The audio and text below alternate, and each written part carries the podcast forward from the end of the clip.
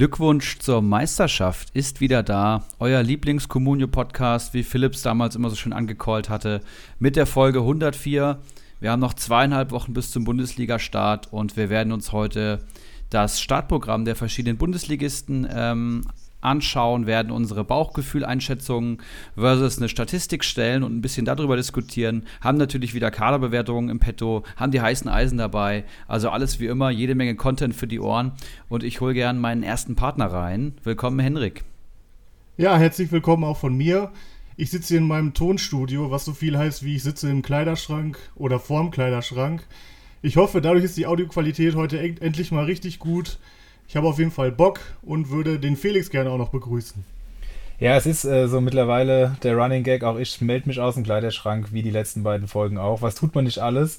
Ähm, vielen Dank für den, für den Gruß. Auch ich grüße euch alle und, äh, aus dem, aus dem äh, Schrank und äh, habe da direkt auch noch eine kleine Anekdote zu, weil ich habe gerade die Tage mit meiner Frau gesprochen, habe gesagt, ja, so das letzte Jahr Referendariat äh, hat mich in meiner Persönlichkeit, glaube ich, auch nochmal voll weiterentwickelt. Ich bin da irgendwie nochmal viel erwachsener geworden. Da guckt sie mich so an und sagt, ja gut, wenn man jetzt mal außen vor lässt, dass du Podcast aus dem Kleiderschrank aufnimmst, bist du wirklich sehr, bist du wirklich sehr erwachsen geworden. Und ich sage, naja, irgendwas muss man sich auch noch beibehalten.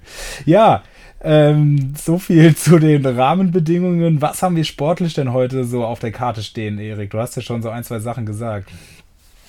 Ja, ich habe mich mit meinem guten Statistikfreund äh, Florian wieder mal zusammengesetzt und wir haben ein bisschen das Startprogramm ähm, ausgewertet, haben praktisch äh, eine kleine Modellierung gemacht und äh, da werde ich euch die Top 3 und Flop 3 äh, Startprogramme vorstellen, statistisch, und dann können wir das gerne nochmal diskutieren. Ist ja nie so ganz eindeutig. Und äh, ich glaube, wir haben wieder eine Transferschau dabei. Wir haben Kaderbewertungen von zwei Managern aus Liga 1 und 2 vorbereitet. Wir haben natürlich massig heiße Eisen im Gepäck. Und ähm, ich habe es im Intro auch schon gesagt, es sind tatsächlich nur noch zweieinhalb Wochen. Das heißt, jetzt kommt dann samstags in die letzten Testspiele, bevor der DFB-Pokal losgeht. Ähm, die Startelf wird bei jedem Bundesligisten nur ein bisschen klarer am kommenden Samstag. Da haben alle eigentlich so den Härtetest. Und dann geht es auch schon bald los. Und ich bin ziemlich heiß. Ich bin im Fieber. Ich habe auch schon einige Spieler am Kader.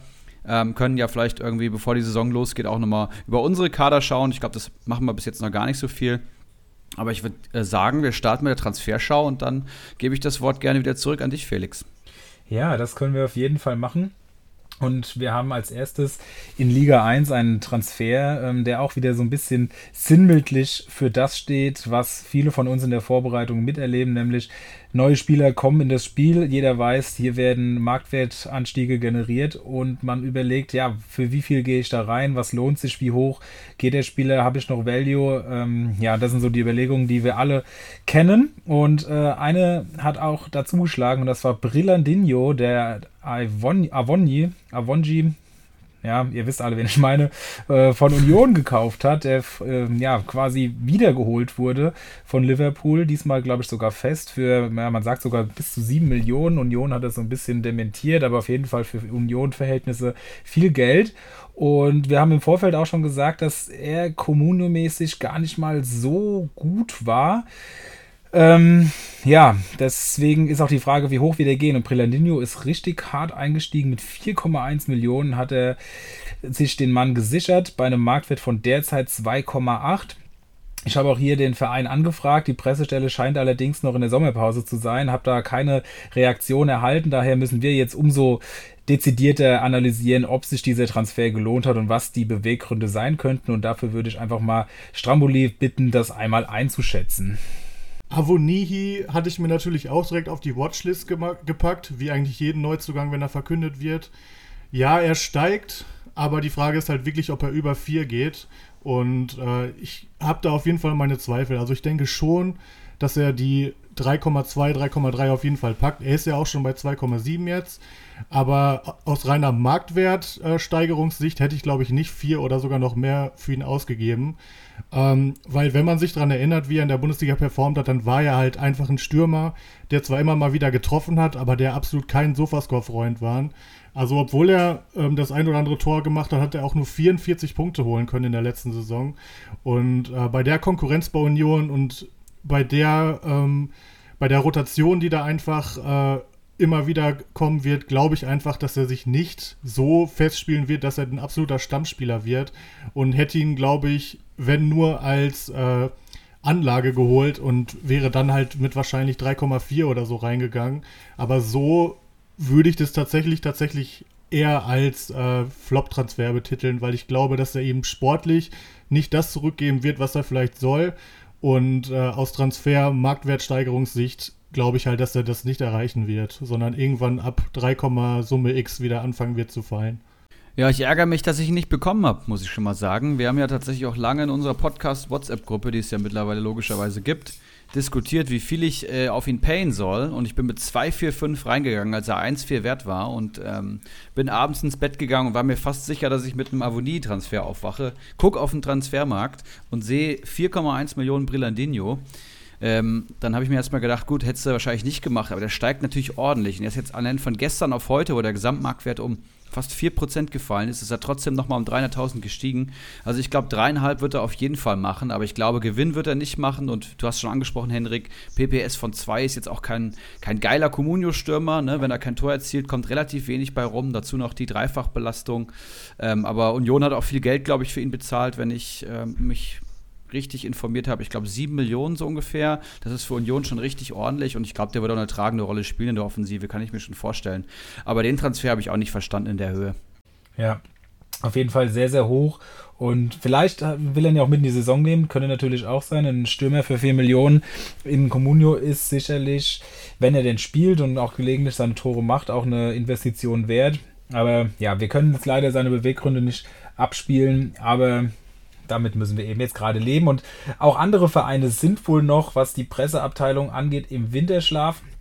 Weil auch den zweiten Manager, den ich angeschrieben habe, diesmal aus Liga 2, hat die Pressestelle scheinbar noch nicht besetzt. Es handelt sich hier um El Tumor, der diese Woche, und jetzt sind wir in der ganz anderen Kategorie, sich zwei richtig heiße Eisen geholt hat. Oder ob es heiße Eisen sind, das müssen wir gleich besprechen. Aber auf jeden Fall zwei Big Guns, nämlich Philipp Kostic für 12,5 Millionen quasi zum Marktwert und Angelino von Leipzig für 9,5 Millionen bei einem Marktwert von 8,5. Wobei du hast schon gesagt, Erik, die Marktwerte ja auch ähm, von gestern auf heute, von Sonntag auf Montag extrem gefallen sind.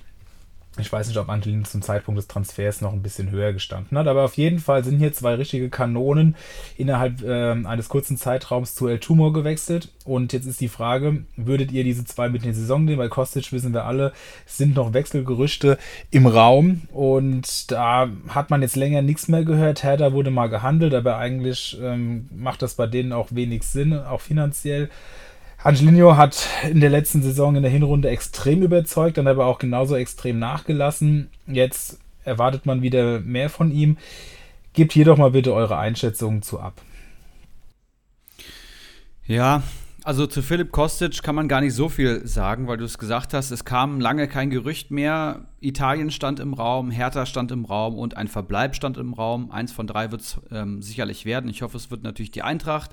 Und dann kann man sicherlich 12,5 Millionen für den Kostic bezahlen. Ne? Wenn er auch nur die halbe Form der Rückrunde über die Saison trägt, dann holt er dir 150 Punkte und dann finde ich den eine solide Anlage, Managerspiel, ähm, auch wenn es jetzt kein günstiger Transfer mehr ist und äh, Angelino ist natürlich sehr, sehr spannend, auch welche Rolle der ähm, haben wird im System von Jesse Marsch. Ich glaube, Marsch spielt noch ein bisschen härteren Umsch Umschaltfußball, wenn ich das so richtig gelesen habe. Und da pa passt ein Angelino ja eigentlich schon ordentlich rein. Ja, die Frage ist halt, welche Form bekommen wir? Ne? Rückrunde oder Hinrunde? Wenn es ansatzweise der Mittelwert ist, würde ich sagen, 8,5 Millionen für Angelino ist ein guter Transfer sehe ich tatsächlich ein bisschen kritischer, ähm, weil Marsch wird ja mit Viererkette spielen oder voraussichtlich Viererkette spielen, wenn er das gleiche System äh, einfach übernimmt, was er vorher immer hat spielen lassen. Ähm, und Angelino hat nun mal auch viele seiner Punkte durch Tore geholt. Und ob er wirklich nochmal so treffsicher sein wird wie im letzten Jahr, wage ich zumindest mal zu bezweifeln.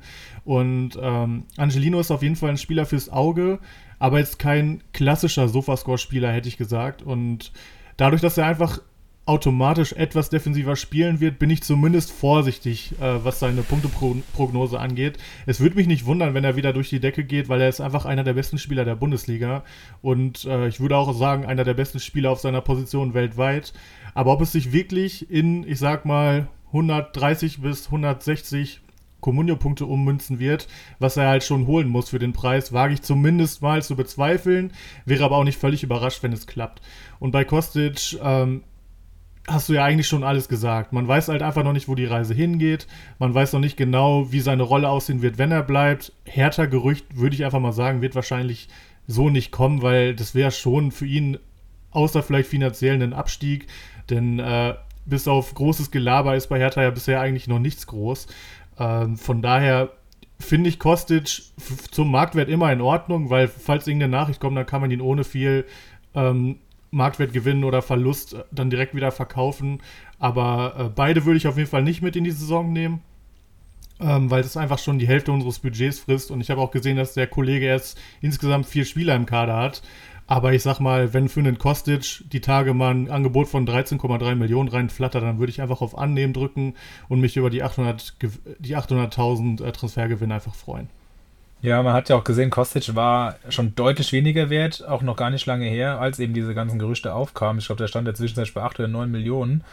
Ähm, und jetzt, seit ein bisschen Ruhe eingekehrt ist, ist er doch wieder ganz schön angezogen. Aber wie Erik und du es ja auch schon richtig gesagt haben, ähm, wenn man davon ausgeht, dass er bleibt, ist es wirklich ein guter Preis. Und wenn man diese Entwicklung, diese Marktwertentwicklung bei Kostic weiter anhält, kann man hier vielleicht tatsächlich auch in kurzer Zeit einige hunderttausend Gewinn erwirtschaften. Ja, einen dritten Manager, ach nee, ich wollte euch noch was fragen, ähm, anlehnend an diese beiden Transfers, und ich weiß nicht, ob wir hatten es, glaube ich, schon mal angerissen, aber so richtig explizit drüber gesprochen haben wir noch nicht. Wie würdet, also wie ist eure Herangehensweise? Also ich bin ja, ich kann es ja mal vorweg sagen, wie es bei mir ist. Ich bin großer Freund davon, ähm, ein, zwei richtige Big Guns in die Mannschaft zu holen und dann aufzufüllen. Ähm, um in der, ja, weil ich immer denke, die Big Guns müssen, also die müssen natürlich auch noch einschlagen, das ist klar. Und, und mit den kleinen Spielern, da kann man auch manchmal für einen schmalen Taler sich ein, zwei Punkte irgendwie ergaunern. Und wenn man das mit ein paar Leuten schafft, dann hat man eigentlich immer schon mal auch zu Saisonbeginn schon ganz gute Spieltage dabei und ist halt einfach relativ stabil und kann sich so auch ganz gut hochtraden. Das ist, äh, mag ich ganz gerne. Also, wie seht ihr das? Macht ihr das ähnlich? Geht ihr lieber in die Breite? Wie ist da eure Herangehensweise gerade zu Saisonbeginn, wo das Geld ja noch entsprechend knapp ist? Ja, das ist eine gute Frage und die stelle ich mir jedes Jahr aufs Neue. Und ich bin eigentlich ein Freund, keine Big Guns zu holen und dann lieber so ins, im, in den mittleren Millionenbereich zu investieren. Das heißt, man hat mal so zwei, sechs bis acht Millionen Spieler im Kader, aber so eine wirkliche Big Gun über zehn Millionen habe ich eigentlich nie. Letzte Saison habe ich gesagt, ich gehe auf jeden Fall mit einer konstanten Big Gun in die Saison. Das wird mein Leistungsträger. Dann ist, falls ihr euch erinnert, äh, Sabitzer und Kramaric hatte ich im Kader, habe ich mich für Kramaric entschieden und hatte in den ersten drei Spieltagen sechs Tore geschossen, glaube ich. Und dann ähm, kam Corona natürlich. Ähm, ganz bittere Nummer. Hat mir auch echt wehgetan, musste ihn verkaufen, hatte keinen Ersatz, aber natürlich grandios gestartet mit ihm im Kader. Und das war eine sehr gute Entscheidung, aber ich habe bis jetzt noch nicht den Spieler gefunden für diese Saison, mit dem ich starten würde. Aber tendenziell bin ich lieber ein Freund von zwei, sechs bis acht Millionen Spielern und hole mir dann später meine erste Big Gun. Ja, genauso war ich quasi bis zu diesem Sommer auch verfahren. Also habe immer so nach Spielern zwischen 5 und 8 Millionen gesucht, die dann so meine Topstars werden sollte, wo ich auch noch Potenzial gesehen habe, aber ich bin damit letztes Jahr einfach so auf die Schnauze gefallen. Ich hatte es ja, glaube ich, schon erwähnt, ich hatte den Sko total overpaid. Der sollte mein Mann werden, weil ich dachte mir, der hatte so eine gute erste Saison, es kann ja eigentlich fast eher noch besser werden äh, bei der Spielanlage und ja, war ein totaler Reinfall. Dann hatte ich den Jan Sommer overpaid, weil ich mir dachte, warum nicht einfach mal gleich den besten Torwart im Spiel holen? er war dann, glaube ich, der schlechteste oder zweitschlechteste Keeper, also komplett in die Hose gegangen. Tore nach Riga hatte ich noch äh, für viel Geld geholt, das war auch nichts. Von daher habe ich da dieses Jahr auch echt mal meine Herangehensweise verändert. Habe auch schon das ein oder andere Mal einen Deal äh, gemacht, wo sehr viel Risiko dabei war. André Silva hatten wir ja hier thematisiert. Dann hatte ich Kimmich, als er schon sehr hoch war, einfach mal zum Marktwert geholt. Das, hat, das ging auch gut. Den habe ich für anderthalb Millionen teurer wieder verkauft. Jetzt habe ich gerade Lewandowski im Kader. Man merkt also, ich traue mich mittlerweile auch an die großen Fische ran und bisher hat es eigentlich immer geklappt. Bei Lewandowski fehlt nur noch das gute Angebot. Ich hatte ihn für 23,6 geholt. Er steht heute bei 24,1. Das Angebot ist leider miserabel. Ähm, aber äh, ich bin ganz optimistisch, dass da die nächsten Tage eigentlich mal ein besseres Angebot beikommt, weil er darf ja sogar ein bisschen fallen, wenn das Angebot 5% über Marktwert ist, nehme ich ja trotzdem einen guten Transfergewinn mit. Aber um nochmal zu deiner Frage zu kommen, also für diese Saison habe ich mir auf jeden Fall vorgenommen, eine Big Gun mit reinzunehmen. Die muss nicht ganz groß sein, also ein Kimmich, Lewandowski oder Silva soll es nicht sein, die waren nur als äh, Geldanlagen geplant. Aber ich sag mal so, äh, ja, die Marke Tyram, äh, Schick, oder Player hätte ich schon gern gehabt. Ich sag mal, Tyram ist bei uns weg. Da habe ich auch äh, schon beim Stumpenrudi ein bisschen dran rumgebaggert, aber das war nix. Äh, den Player, der ist vor ein paar Tagen zu Kiezkicker gegangen. Da bin ich jetzt natürlich froh, dass ich ihn nicht bekommen habe, weil da kam mir heute die Nachricht, dass er äh, bis auf weiteres fehlt und bei der Nachricht, da sträuben sich bei mir schon die Nackenhaare. Äh, von daher bin ich da ganz froh, dass der Kelch vor, vorbeigegangen ist. Und ansonsten habe ich das Gefühl, dass so die Spieler so um die 10 bis 12 Millionen, die wirklich spannend sind, wie auch ein Kramaric, dass die einfach bei uns noch nicht auf dem Transfermarkt waren. Von daher bin ich noch ganz entspannt. Es sind auch noch ein paar Wochen. Es muss auch kein Stürmer sein, aber eine Big Gun will ich auf jeden Fall mit in die Saison nehmen. Ja, also na klar kann man jetzt nicht zu Saisonbeginn mit Kimmich und Lewandowski antreten, das ist natürlich Käse, aber also von der Kategorie Spielern, die von denen du gesprochen hast, äh, Henrik, von denen sowas hätte ich mir dann auch vorgestellt, wenn ich von Big Guns spreche. Okay, sehr interessant. Ich denke auch für alle äh, Zuhörenden ist das ähnlich. Also jeder wird sich diese Frage stellen und es gibt da sicherlich auch keinen Königsweg. Am Ende muss das Geld, das man ausgibt, einfach sitzen und die Transfers müssen passen und die Leistungen müssen gebracht werden und dann muss man sich nach und nach weiter nach oben traden. Okay, zum dritten, wir haben heute verschiedene Kategorien, einmal Neuzugang, einmal äh, dicke Fische und einmal einen Spieler, Typen, den wir uns alle in der Vorbereitung erhoffen zu erspähen, nämlich die Gewinner quasi der Vorbereitung, die dann einen Stammplatz haben, dieses, dieses, die, diesen im Vorjahr nicht hatten. Und in diesem Falle geht es um Rustic von Eintracht Frankfurt, der für ja fast den doppelten Markt, äh, doppelten doch Marktwert zu El Pistolero in Liga 3 gewechselt ist, nämlich für 2,3 Millionen bei einem Wert von 1,3 Millionen. Und da würde ich direkt mal Erik als alten Frankfurter um seine Einschätzung bitten. Ja, das ist tatsächlich so der Rising Star auch der letzten Woche und der gesamten Vorbereitung bei der Eintracht, kann man sagen. Äh, neben Danny da Costa, der natürlich gerade wieder auch eine gute Figur macht, weil Glasner anscheinend dann doch bei der Dreierkette bleibt und von seiner Viererkette so ein bisschen Abstand nimmt. Aber Rustic ist halt jemand, der jetzt gerade gegen Straßburg einen Doppelpack erzielt hat, der jedes Testspiel aufgeboten wurde, der jetzt gar nicht mehr so offensiv spielt, wie man denkt, sondern eher so als Achter arbeitet, wurde enorm gelobt vom Trainer von Glasner. Ähm, vielseitiger Spieler mit Zug zum Tor, ähm, erobert Bälle, ist extrem ehrgeizig, wurde er genannt. Und ähm, ich glaube, er hat tatsächlich ganz gute Chancen ähm, einen Stammplatz zu haben. Und dann ist er für den Preis, auch wenn er doppelt überpaid wird, tatsächlich ein Schnäppchen, weil er echt einen okayen Sofascore hat und als tiefer Achter nochmal viel mehr spielgestaltend ist und er hat auch einen brutalen Schuss und wird, dort, wird das ein oder andere Tor erzielen, hat man jetzt schon gegen Straßburg gesehen. Also es könnte ein richtig, richtig heißer Transfer sein. Ähm, der ist 25 Jahre in der Blüte seiner Jahre. Ich glaube, halb Australier, halb Bosnier so ungefähr. Und äh, ich glaube, ein richtiges Kampfschwein. Ich gucke ja immer die, ähm, oder öfters mal in der Mittagspause gerne das Eintracht-Training. Das wird auf YouTube gestreamt und da fällt er auch schon immer auf. Ne? Also er ist hat auch eine wahnsinnig gute Technik und wenn er halt spielt, dann wird er auch punkten. Ja, ähm, El Pistolero hat seine Pressestelle schon besetzt. Allerdings ähm, nach dem Voicemail-Massaker der letzten Woche äh, sind wir da heute ein bisschen weniger mit dran, aber seine, ich würde mal ganz, ganz scharf tippen, dass seine Sekretärin uns mir hier was weitergeleitet hat, ähm, nämlich seine Einschätzung zum Spieler. Und er hat gesagt, das ähm, deckt sich jetzt ganz stark mit deiner Einschätzung, dass er ihn schon letztes Jahr sehr interessant fand. Und auch wenn er da nicht so wirklich viele Kommunio-Punkte geholt hat, aber er deshalb schon auf, der auf seiner Beobachtungsliste stand, bevor er überhaupt bei Kommunio angenommen wurde, also er ist hier ein Mann, der langfristig plant. Und ähm, ja, er hatte das schon mal überhaupt eine Liste mit Spielern gemacht, die er da ganz gut fand, um nicht so ganz unvorbereitet anzutreten. Also sehr, sehr gut, sehr ambitioniert, das gefällt mir. Und er hat die Vorbereitungen und die Berichte verfolgt von Frankfurt und ähm, ja, da ist er öfter gelobt worden und hat jetzt am Wochenende, wie du auch schon angedeutet hast, zwei Tore gemacht gegen Straßburg und er denkt und hat das Gefühl, dass er dieses Jahr eine größere Rolle bei Frankfurt spielen wird und vielleicht, und auch das deckt sich äh, mit etwas Glück, Stammspieler wird und ähm, ja, vor allem aufgrund seiner Variabilität ähm, im, ja, überall eingesetzt werden kann oder auf vielen Positionen eingesetzt werden kann, was die Chancen dann natürlich erhöht. Und eine Million Overpay natürlich schon viel klingt erstmal, aber jeder kennt die dritte Liga, da geht es ja sowieso ein bisschen mehr ab.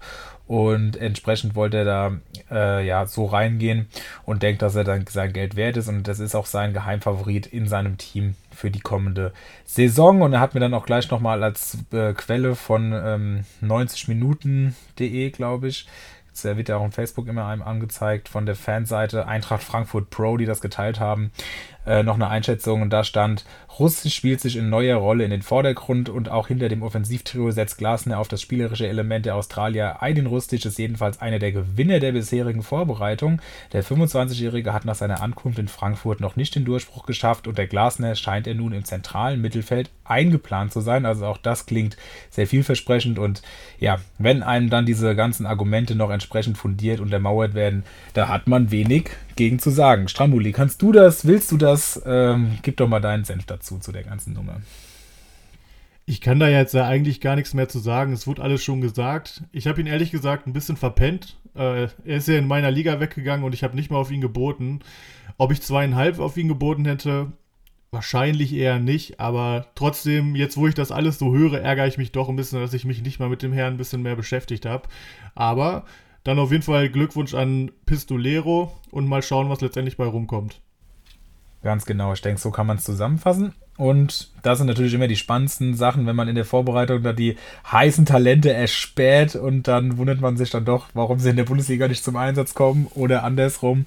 Ja, also das ist immer sehr, sehr interessant. Wir haben es ja gerade eben auch schon in unserem Vorgeplänkel so ein bisschen thematisiert, dass man sowieso ganz, ganz schwer nur einschätzen kann, wer sich jetzt in die erste Elf gespielt hat, wen wir in der Bundesliga auflaufen sehen werden von Beginn an, weil zum einen die EM-Fahrer noch nicht wieder dabei sind oder jetzt so nach und nach in, zu den Mannschaften stoßen und zum anderen eben auch die ganzen guten Mannschaften der Top 6 neue Trainer haben. Also es sind so viele Variablen, die unbekannt sind und entsprechend ist es eben auch schwierig, dann die ja, Shooting Stars der neuen Saison schon im Vorab sicher jetzt bestimmen zu können.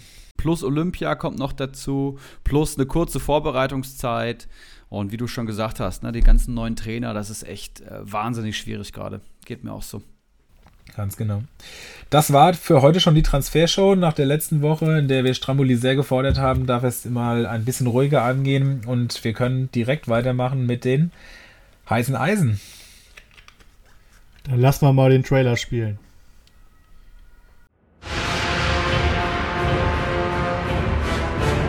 Die heißen Eisen.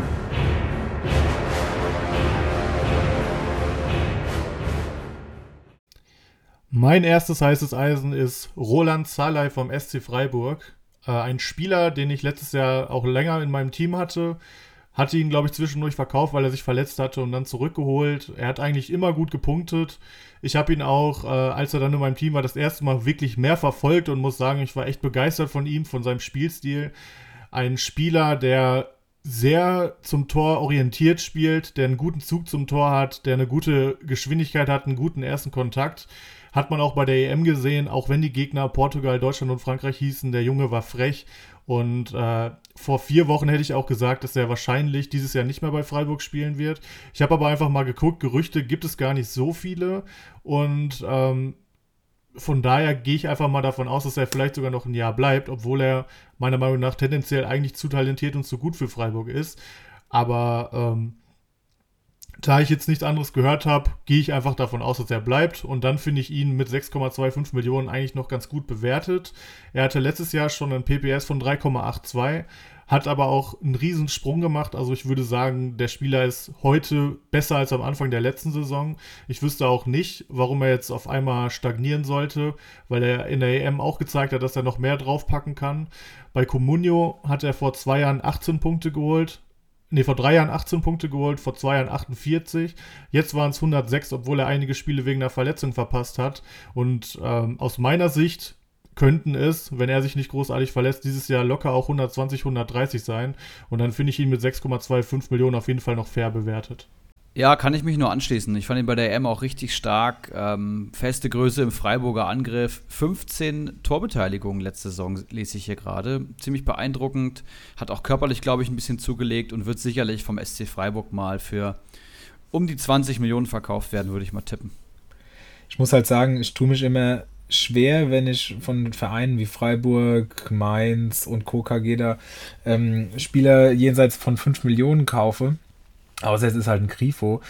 Ähm, weil, ja, das fühlt sich irgendwie so komisch an, aber wenn man sich dann einfach mal auf die Punkte schaut und man sieht, er hat schon über 100 Punkte letzte Saison gemacht und ich gebe dir auch recht, dass er sich extrem stark weiterentwickelt hat und eigentlich noch besser punkten sollte in dieser Saison, äh, dann macht das ja eigentlich total Sinn, die zu kaufen. Also man muss da wirklich sein, sein Bauchgefühl so, so ein bisschen hinten anstellen und einfach nur mal rational auf die Zahlen gucken. Und gerade Freiburg hat ja eigentlich auch keinen Spieler großartig verloren. Äh, da, da ist mit Sicherheit auch einiges möglich. Die Mannschaft ist eingespielt. Die sollten eigentlich eine ruhige Saison spielen, mindestens. Und dann ist das mit Sicherheit ein wirklich sehr interessanter Spieler. Ja, da mache ich gerne weiter mit meinem ersten heißen Eisen. Das ist Joachim Nilsson von Arminia Bielefeld. Piepers Abwehrpartner in der Innenverteidigung in der Aufstiegssaison und auch dann letzte Saison wieder. Ähm, Van der Horn ist gekommen, ich glaube, aus England oder so und hat ihm kurzzeitig den Rang abgelaufen gehabt, aber Nilsson kam umso stärker zurück und ist auf jeden Fall gesetzt, wenn er fit ist. Ich habe aber gerade gelesen, dass es gar nicht so gut um ihn steht und er ist zumindest mal angeschlagen. Ähm, muss man schauen, wann er zurückkommt. Adduktorenprobleme können sich länger ziehen, muss man echt abwarten, aber die reinen Zahlen sprechen extrem für ihn. Ich, er ist, wenn er spielt, für mich eins der größten Schnäppchen so in der gesamten Vorbereitung. Der ist 2,5 Millionen wert heute, hat 77 Punkte in 25 Partien geholt. Das macht ein PPS von über 3. Also 3,08er PPS. Ähm, bei Bielefeld, das ist ziemlich bemerkenswert. Pieper sicherlich noch besser, aber Nilsson kostet halt, kostet halt die Hälfte. Und da sind wir dann bei einem PPM, also Punkte pro Million, die ich in den Spieler einsetze, bei 1,22. Und das ist ein herausragender Wert. Und wenn er dann kickt und fit ist, dann ist das ein extrem kranker Preis-Leistungs-Stammspieler bei der Arminia, die sicherlich ähm, gegen Abstieg spielt, aber auch letzte Saison schon gezeigt hat, dass sich da einige Spieler enorm lohnen. Er, er, hat auch nur einmal minus zwei Punkte geholt in der letzten Saison und sonst immer ja, mindestens null. Was jetzt natürlich auch keine so tolle Leistung ist, aber auch ganz oft fünf, vier, acht. Also das ist wirklich äh, sehr, sehr stark und man sieht, dass, die, dass der Sofascore ihm da sehr gelegen kommt, weil er einfach viel klärt, viele Zweikämpfe führt und das dann einfach entsprechend auch ja, Berücksichtigung dort findet. Aber ob er auch dauerhaft spielen wird, ist ja noch so ein bisschen in den Sternen und dazu kann uns äh, Stramboli mehr sagen. Eine wunderbare Überleitung, Felix. Äh, das ist dir immer sehr gelungen. Wir haben vorher nämlich natürlich noch kurz gesprochen, wen wir so haben und sind dabei zu dem Punkt gekommen, dass sowohl Erik als auch ich einen Bielefelder Innenverteidiger haben. Ich habe nämlich den Konkurrenten den oh, Gilherm, Gilherm, keine Ahnung, wie es ausgesprochen wird, Ramos, den Neuzugang. Äh, der steht nämlich bei einer Million glatt und äh, ich denke einfach dadurch, dass bei Nilsson jetzt erstmal Probleme sind, ich hatte das nämlich schon etwas früher gelesen, hatte er erstmal gute Chancen. Zudem hat Bielefeld jetzt auch in einem der letzten Tests, Tests wo die äh, Startelf aus äh, den potenziellen besten Spielern bestand, äh, von Anfang an gespielt, in der Dreierkette, was auf jeden Fall auch zu erwähnen ist. Also er hat den rechten Innenverteidiger gespielt und ähm, wir haben ja gehört, Nilsson ist zumindest mal angeschlagen. Pieper spielt jetzt auch erstmal noch Olympia. Von daher sehe ich gar nicht so schlechte Chancen für ihn und denke mir, mit einer Million glatt ist er das Risiko auf jeden Fall wert. Ja, das kann mit Sicherheit eingehen, aber wirklich nur, wenn es Dreierkette, wenn es eine Dreierkette wird, weil ich glaube schon, dass Nilsson auf jeden Fall aufgrund der starken letzten Saison noch im Vorteil ist. Also muss man einfach mal sehen. Aber für eine Million kann man nicht viel falsch machen. Allerdings nur, wenn man jetzt denkt, das ist ein Neuzugang, da geht noch was nach oben. Er hat seinen Peak schon vor längerer Zeit erreicht bei 1,8 Millionen, ist seitdem stark fallend im Wert. Also da muss natürlich jetzt auch Leistung kommen, weil sonst sehen wir ihn ganz schnell unter ferner Liefen. Aber viel weiter runter kann es ja auch nicht mehr gehen. Ich denke auch einfach, bis zum Start wird er nicht großartig fallen. Könnte mir sogar vorstellen, dass er durch die Nachricht mit Nilsson vielleicht sogar noch 100, 200.000 steigt. Also ich glaube, wenn man ihn sich jetzt holt und ihn nicht overpaid, dann kann man das Risiko auf jeden Fall eingehen und er sollte bis Saisonstart zumindest nicht äh, bis 600.000 oder sonst was fallen. Das stimmt. Ich habe auch einen Innenverteidiger dabei, bleiben wir doch direkt im Thema. Und den habe ich auch schon im Kader. Also ich mache hier mal den klassischen Uli-Move. Grüße an dieser Stelle. Und äh, das ist Kevin Akpoguma von der TSG Hoffenheim, den ich äh, vor ein paar Tagen für 1,8 Millionen verpflichten konnte. Da war er noch sehr viel weniger wert. Mittlerweile hat er diesen Marktwert auch erreicht.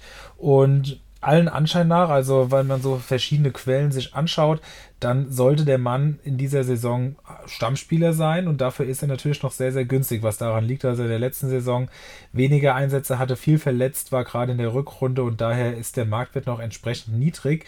Aber er kommt wieder, hat auch am 32. Spieler sogar mal getroffen, also vielleicht ist er dann auch immer mal wieder für einen Törschen gut, ohne dass das natürlich seine Kernkompetenz darstellt, so viel ist auch klar. Aber ansonsten ja, einen stabilen Verteidiger in meinen Augen für einen sehr, sehr guten Preis äh, mit einer hohen Stammplatzwahrscheinlichkeit. Hübner wird ja auch weiterhin fehlen, also der, der wird keine Konkurrenz darstellen. So gesehen, ähm, ja, von Hoffenheim, die auch, wir wiederholen uns da Woche für Woche, vielleicht eine ganz gute Saison vor der Brust haben, ohne die Mehrfachbelastung oder ohne die Dreifachbelastung zumindest. Also hier sehe ich einen guten Preis-Leistungsspieler und hoffe, dass ihr mir da recht gebt, vor allem weil ich ihn ja schon verpflichtet habe. Ja, ich muss sagen, äh, ich habe mich sehr gewundert, als du gerade von 1,8 Millionen sprachst. Äh, das klingt auf jeden Fall sehr, sehr günstig. Äh, ich habe auch schon mehrfach gelesen, dass er wohl gesetzt ist. Er ist bei mir auch auf der Watchlist. Ich meine, er ist in unserer Liga auch noch zu haben ähm, und kann dir eigentlich nur zustimmen. Dazu sehe ich einfach die ersten vier Spiele. Das ist gegen Augsburg, das ist gegen Union, die viele Neuzugänge haben und sich erstmal finden müssen. Es ist gegen Dortmund, was sich erstmal schwer anhört, aber wir wissen ja alle, Hoffenheim und Dortmund, äh, das liegt den Hoffenheimern einfach. Danach kommt, kommt Mainz, also das Startprogramm ist auch noch gut. Ähm, von daher bin ich da auf jeden Fall dabei. Und klar, wenn man jetzt nur die Punkte sieht, dann waren es 42, aber für einen PPS von 2,63 für einen jungen Stammspieler, der sicherlich noch Potenzial nach oben hat, also da muss ich sagen, hast du meiner Meinung nach einen super guten Transfer eingetütet. Kann man nicht widersprechen, ist ein absolut geiles Ding und vor allem ähm, also ich finde, Hoffenheim hat ein großes Problem auf der Innenverteidigerposition, aber sie holen anscheinend keinen mehr. Und dann ist halt Akpoguma mit Posch so erste Wahl und dann 1,8 Millionen. Ähm, für ein, wie Henrik gesagt hat, für einen Stammspieler mit einem 2,6er PPS ist natürlich ein Traum. Ja, endlich kriege ich mal hier Bestätigung, das freut mich ja sehr. Super. sehr gut. Wen habt ihr noch? Ja, und ich habe noch Karim Onisivo für euch. Ähm, der sollte den meisten Bundesligaspielern auch mittlerweile im Begriff sein. 29-jähriger Stürmer, ich glaube, er ist Österreicher, spielt beim FSV Mainz 05 und ist tatsächlich der gesetzteste Stammstürmer, würde ich mal sagen, bei Mainz aktuell. Ähm, Marktwert 3,24 Millionen für einen Stammstürmer ist sehr, sehr ordentlich, ähm, also ordentlich günstig, meine ich. Hat 66 Punkte geholt in 31 Spielen das ist jetzt kein Mega-PPS von 2,13, aber man muss halt auch sagen, dass er einen Großteil seiner Punkte überhaupt erst in der Rückrunde geholt hat, als ein Bo Svensson auf ihn gesetzt hat. Er ist halt ein richtiger Arbeiter, er ist der erste Verteidiger, er ist ein defensiver Stürmer, ähm, enorm stark im Pressing, läuft extrem viel und er arbeitet sich seine Tore mehr, als dass er mal einen raushaut oder einfach mit der feinen Klinge da rangeht. Aber auch der wird in der funktionierenden Mainzer Mannschaft seine 10 Tore äh, schießen, würde ich mal sagen. Und dann ist er für 3,24 Millionen für mich ein absolutes Schnäppchen. Ja, dem kann ich nur zustimmen. Ähm, sehr, sehr guter Spieler, auch immer wieder vom Sofascore äh, doch sehr bevorzugt. Das haben wir, glaube ich, auch schon öfter mal äh, besprochen und ihr habt es auch schon in der letzten Saison auf jeden Fall immer wieder gesagt. Also, das ist wirklich ein guter Spieler und ich glaube auch, dass er bei Mainz relativ gesetzt sein sollte, gerade weil ja da doch einige Stürmer gegangen sind und ja, da ranken sich jetzt diverse Leipziger in der Gerüchteküche, aber es wurde jetzt auch dementiert, dass das sehr unwahrscheinlich ist und ich kann mir das eigentlich gesagt auch nicht vorstellen, dass Mainz sich solche Spieler leisten kann. Also da ist, glaube ich, auch relativ wenig Konkurrenz nur da, die ihn da auf die Bank verdrängen könnte. Vor allem ist er auch ein Spieler, der keine Tore braucht, um zu punkten. Er ist ja nicht der allertorgefährlichste, hatte nur vier Saisontore letztes Jahr und trotzdem, obwohl er auch oft nur von der Bank kam, hat er es immerhin auf 60 Punkte geschafft, was wie noch eine eher schwächere Saison ist. Ich könnte mir sogar vorstellen, dass er jetzt mehr Zielspieler wird und vielleicht statt vier Tore mal acht oder neun bei rumkommen und dann sprechen wir halt auch ganz schnell von 100 Punkten statt von 60 und dafür ist er als Stürmer momentan wirklich günstig. Auf jeden Fall. Wer auch sehr, sehr günstig ist, und das würde ich gerne aufgreifen, ist Massimo vom VfB Stuttgart, der ähm, ja der Silas-Ersatz sein sollte, aller Voraussicht nach, und auch am vergangenen Samstag, Sonntag, auf jeden Fall am Wochenende im Testspiel doppelt getroffen hat, die ersten beiden Tore erzielt hat äh, für Stuttgart im Test gegen Fürth war es, glaube ich. Und da hat er Eigenwerbung betrieben, war vorher schon derjenige, der gehandelt wurde auf der Position. Und Silas fällt ja definitiv bis einschließlich des vierten Spieltags aus durch seine Sperre und ist zudem verletzt. Und ähm, ja, also da wird man, wird man zum Saisonbeginn einen Mann finden, der aktuell noch unter einer Million zu haben ist, nämlich 920.000 kostet er. Und da muss man definitiv in meinen Augen einsteigen. Der Marktwert ist auch gerade schon sehr am Hochgehen. Ich habe gesehen, in Liga 3 ist er weggegangen. Äh, Zwietracht Maximus, noch bestens bekannt aus der letzten Folge, hatte mich auch äh, quasi während des Doppelpacks angeschrieben und äh, mir erzählt, dass er gerade auf dem Transfermarkt wäre und er ihn auch schon lange auf seiner Liste hat, natürlich, das alte Adlerauge. Und entsprechend ja, jetzt wieder gefrustet ist, dass jeder durch den Doppelpack wohl auf ihn aufmerksam wird. Aber diejenigen, die es noch nicht geworden sind, möchte ich hier auf jeden Fall nochmal abholen und sagen, macht hier die Augen auf und packt den Mann ein. Für das Geld bekommt ihr wahrscheinlich wenig Vergleichbares.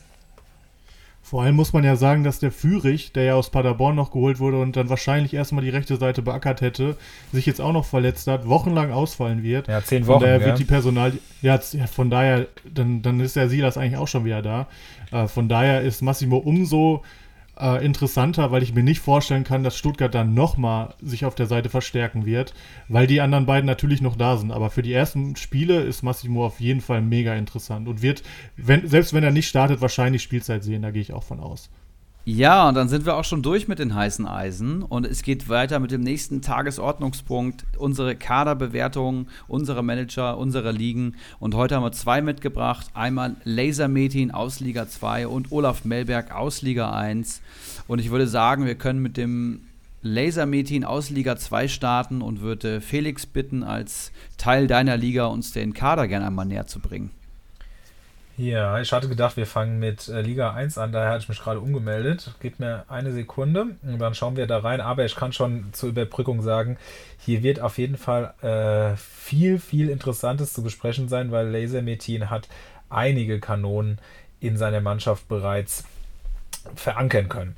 Im Tor sehen wir Burschert von Fürth und auch, ich weiß jetzt nicht, ob es ein direkter Ersatz ist oder nur einer von äh, den anderen Torhütern, weil er nur 160.000 kostet. Äh, Schulz, L. L. Schulz, also ähm, im besten Fall den zweiten, verzeiht mir an, wenn wir hier Fürther Fans haben, äh, dass ich das nicht direkt auswendig weiß, aber auf jeden Fall ein Ersatztorwart noch von Burschert, was mit Sicherheit auch keine schlechte Idee ist. In der Abwehr Lauersen von Bielefeld, Boyata und Mittelstädt von Hertha und Meierhöfer ebenfalls von Fürth. Im Mittelfeld Demir bei Groezo, Höfler und Schulinov und im Sturm Diaby, Leveling. Wir hatten ihn bereits hier im Podcast zum Thema Geraldo Becker und Thielmann vom FC. Also einige interessante Spieler und ich würde sagen, bevor wir zu diesen Spielern was sagen, hauen wir endlich auch mal eine Sprachnachricht hier wieder rein, nämlich von Laser Metin, der sich selbst zu seinem Team geäußert hat. Tag auch aus dem Ruhrgebiet, Lasermädchen hier in der Leitung. Ich freue mich, dass ich meinen Senf kurz dazu abgeben kann, was ich denn auf dem Transfermarkt so fabriziert habe. Ähm, mein allgemeines Transfergefühl ist eigentlich sehr, sehr positiv, da ich es geschafft habe, ähm, den Marktwert von 40 Millionen äh, zu halten. Ähm, mein Mannschaftswert liegt jetzt bei 37 Millionen, ein paar Millionen liegen noch auf der hohen Kante. Das ist mir vorher so noch nie gelungen. Ansonsten positiv ähm, gelaufen ist auf jeden Fall der Boyata-Transfer für ähm, relativ kleines Geld, ich glaube 4 Millionen und der gute Mann bleibt da jetzt. Das heißt, er steigt noch sehr stark. Ähm, dem hierbei auch für Marktwert geholt und der punktet eigentlich immer, sobald er auch nur einen Ball berührt. Hinten Meierhofer bekommen, den hatte, glaube ich, äh, kaum jemand auf dem Schirm, deswegen freue ich mich da wirklich drauf. Der hat in der zweiten Liga sehr, sehr stark auf der Außenverteidigerposition performt. Äh, vorne ein Geraldo Becker, der hat eine super Hinrunde gespielt letztes Jahr, dann verletzt. Da hoffe ich mir eigentlich auch wieder viel von. Der ist jetzt äh, heute vom Gold Cup zurückgekommen. Das heißt, der gute Mann kann wieder trainieren und wird dann, wenn es gut läuft, auch in der Startelf stehen am ersten Spieltag. Äh, Diaby, letzte Saison 114 Punkte. Wenn der Mann noch ein bisschen torgefährlicher wird und eine von seinen Riesenchancen dann auch mal wirklich macht, geht da, glaube ich, auch noch mehr. Deswegen freue ich mich da auch drauf. Ansonsten mit Thielmann, Lausen, Mittelstädt, ähm, Schulinov, auf jeden Fall Spieler, die Einsatzzeiten kriegen. Ob sie jetzt alle Stamm spielen, wird man sehen, aber es ist auf jeden Fall Potenzial da und wenn sie eben nicht von Anfang an gesetzt sind, kann man die auch zum frühen Zeitpunkt der Saison abgeben und mit dem Geld wieder Stammspieler kaufen. Das heißt also, ich habe äh, ordentlich ähm, finanzielle Mittel zur Verfügung, jetzt schon ein stabiles Spielerprofil aus meiner Sicht am Start, ähm, mit dem sich auch was machen lässt und äh, glaube, dass ich mit den Grillfeierplätzen nichts zu tun haben werde. Ähm, das ist ja mein großes Ziel, wenn es geht. Freisuff am Ende der Saison, das ist das, was wir alle wollen. Schöne Grüße. Ja, das war er. Mein ehemaliger Mitbewohner, den ich tatsächlich kommendes Wochenende im wunderschönen Frankfurt willkommen heißen werde. Ähm, Freue mich schon. Und äh, ja, er will umsonst auf der Feier äh, sich äh, genüsslich alkoholische Getränke in den Rachen kippen. Ich glaube, das wird er schaffen. Er hat schon echt einen guten Kader stehen und auch sonst ähm, hat er sich echt viele Gedanken gemacht, wie man gehört hat im Vergleich zu den anderen Saisons, wo er wirklich einfach random Spieler hart overpaid hat und sich äh, gefreut hat. Aber das sieht schon echt gut aus. Saisonziel ist, und das zeigt so ein bisschen auch äh, den Humor von Laser Metin, kämpfen denn wer nicht kämpft, hat schon verloren. Wer aber kämpft, hat bereits noch nicht verloren. Ein Insider aus, aus unserer beider Vergangenheit. Muss man sich vielleicht nochmal auf der Zunge zergehen lassen. Meistertipp ist die Spielvereinigung Bamboleo Rutschbahn. Ui. Das ist jetzt hier schon zum zweiten Mal. Ui, Kostümtipp ist Dickelkarl. Kleine Spitze dann die Richtung. Und Comunio Player to Watch haben wir Leveling und Diaby. Wie du gesagt hast, in bester Ulrich Hammer-Manier die eigenen Spieler gepusht. Finde ich in Ordnung, man muss die Fläche nutzen. Und ähm, ja, ich kann ja schon mal direkt mit der Kaderbewertung anfangen.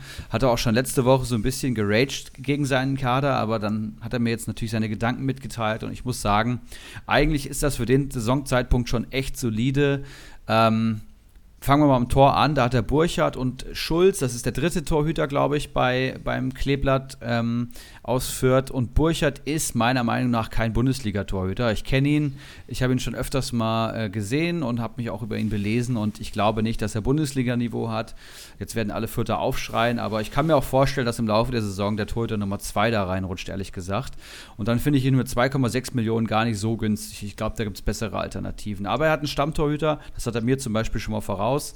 Dann hat er einen Lauersen, der durchaus spielen könnte und dann für unter eine Million ein Schnäppchen wird. Und wenn er nicht spielt, dann ist es absolut kein Verlust. Er hat einen Boyata, der jetzt wohl bleiben wird. Das ist halt ja, ein 120-Punkte-Spieler, wenn der fit bleibt. Und Hertha wird sicherlich eine bessere Saison, bessere Saison als letztes Jahr spielen.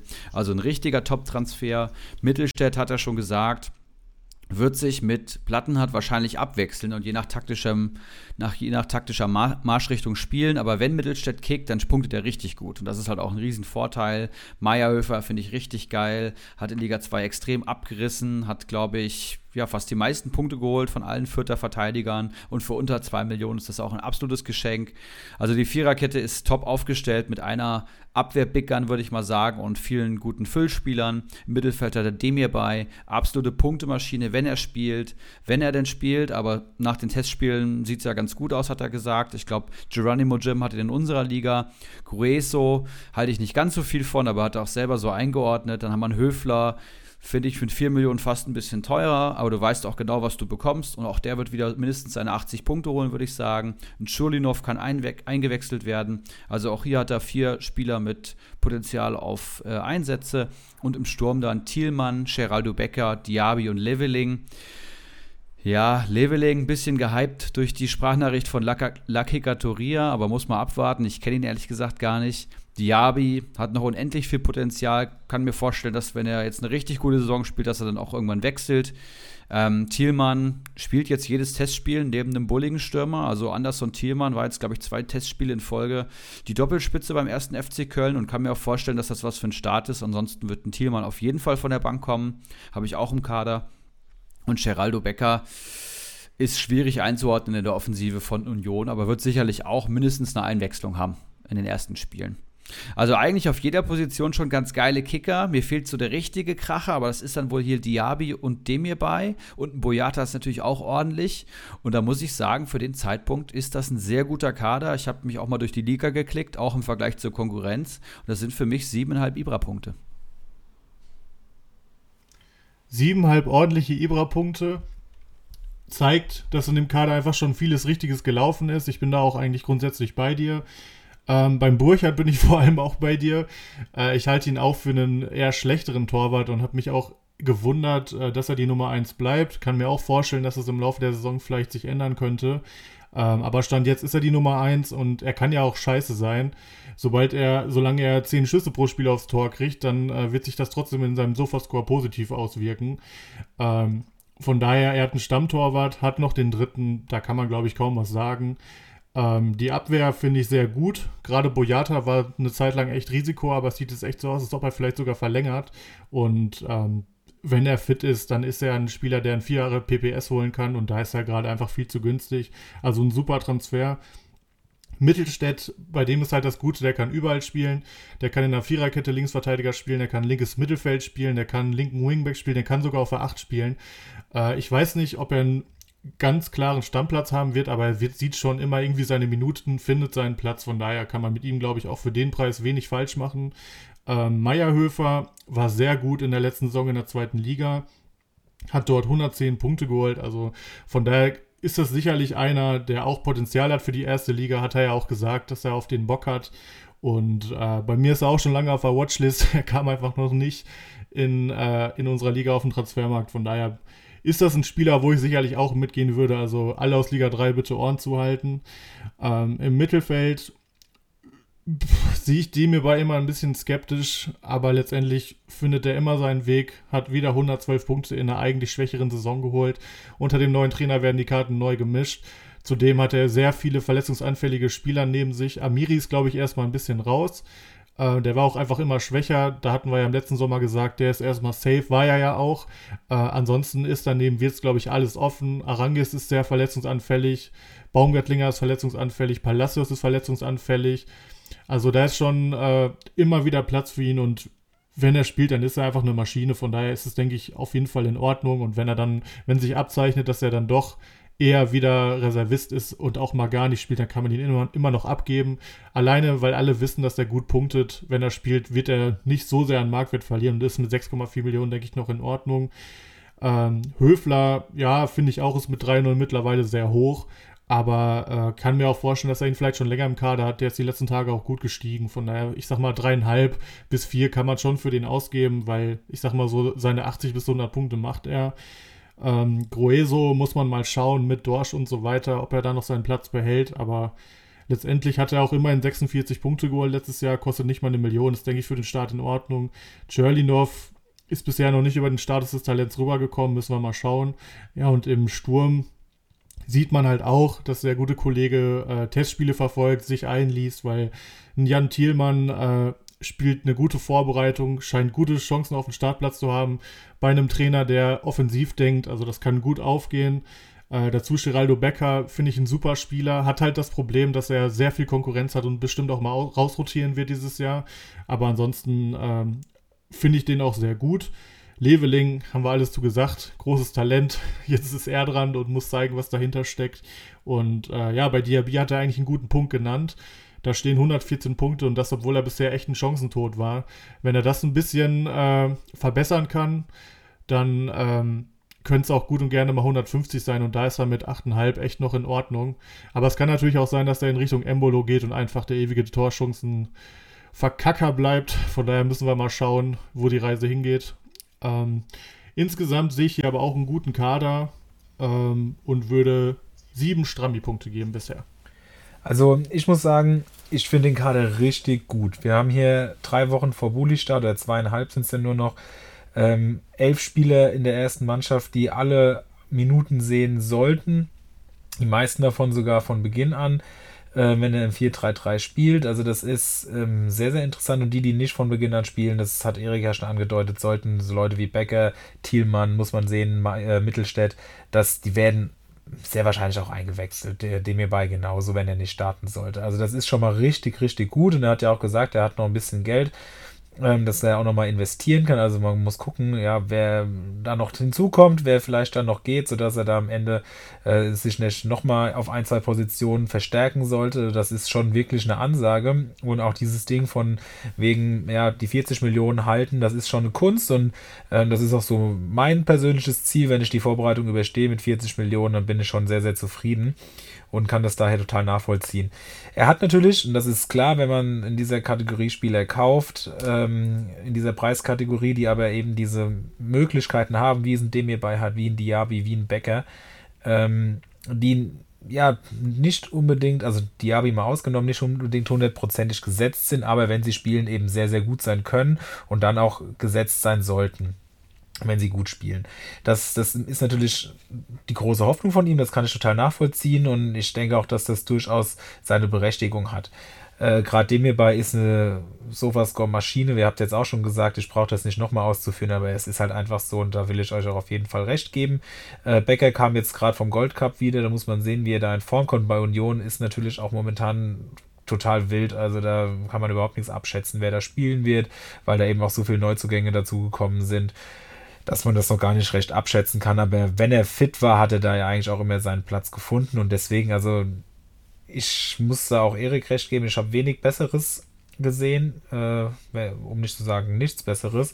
Und äh, gerade weil er eben elf Spieler hat, die Punkte bringen können und teilweise auch Spieler hat, die Ausschläge nach oben haben können, bin ich zu diesem Zeitpunkt der Saison sogar mit acht Rutschbahnpunkten dabei, weil ich hier wirklich, gerade auch mit dem Hintergrund, dass er noch ein bisschen Geld hat, wirklich, ja, angetan bin und auch ein bisschen also mindestens Respekt und auch ein bisschen Angst habe, äh, hier den nächsten Konkurrenten äh, schon ausfindig gemacht zu haben. Ich habe ja schon gesagt, ich bin neu in der Liga, muss da erstmal gucken, wo ich da stehe und mit wem ich es da zu tun habe. Und jetzt haben wir nach Carlitos hier den zweiten Manager besprochen, der richtig gut schon dasteht zu diesem Zeitpunkt der Saison und äh, ja, die Liga, auch Liga 2 ist kein Zuckerschlecken und ich bin da sehr gespannt, wie sich das über die Saison entwickelt. Ich habe noch im Kopf irgendwie, dass Erik auch schon mal erzählt hat, dass äh, Lasermetin auch gerne über die Saison so ein bisschen nachlässt. Ähm, das äh, bleibt hier natürlich auch zu hoffen, weil für den jetzigen Zeitpunkt ist das wirklich stark und wenn der am Ball bleibt, wird er auch über die gesamte Saison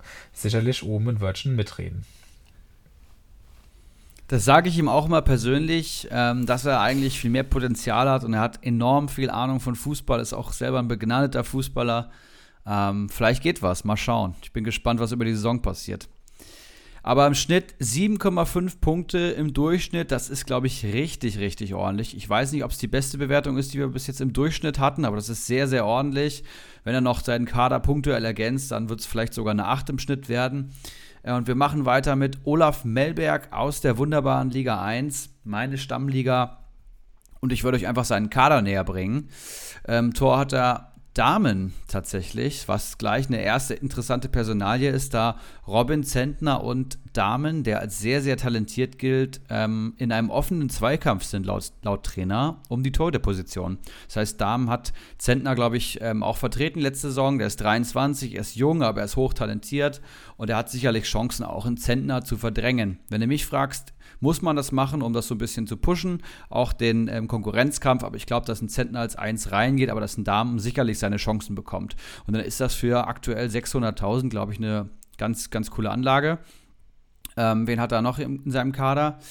Ähm, in der Abwehr hat er Nico Elvedi, ich glaube, einer der besten Verteidiger der letzten Saison, der letzten Saisons. Der ist mittlerweile 24 und spielt jetzt seine dritte ähm, 100er Comunio-Saison in Folge. Also 108, 106, jetzt 127 Punkte und Ginter steht immer mal in Wechselgerüchten und dann ist Elvedi halt die Bank da hinten drin. Ich bin mir sicher, dass der wieder seine 30 Spiele für Gladbach machen wird in der Bundesliga.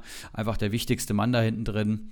Und dann kannst du den für 6, 7 Millionen auch locker holen, glaube ich. Finde ich richtig geil. Daneben Martin Hinteregger, der sicherlich profitieren wird von Oliver Glasner als Trainer, der vor allem die Defensive stärken will. Und Hinti kennt ja alle, ähm, ist zu zehn Saisontoren, na, das ist vielleicht ein bisschen übertrieben, ist zu sechs Saisontoren fähig als Innenverteidiger, ist ein absolutes Kampfschwein und äh, durch die Torgefährlichkeit auch immer ein richtig geiler Verteidiger. Der hat ähm, auch jetzt drei 100er Comunio-Saisons in Folge gespielt, 105, 135 und 103. Also auch das die Konstanz in Person. Und Martin Hinteregger wird sicherlich auch so um die 30 Spiele für die Eintracht machen in der Bundesliga und dann auch mit seinem dreieinhalber PPS wieder die 100 Punkte knacken, bin ich mir ziemlich sicher.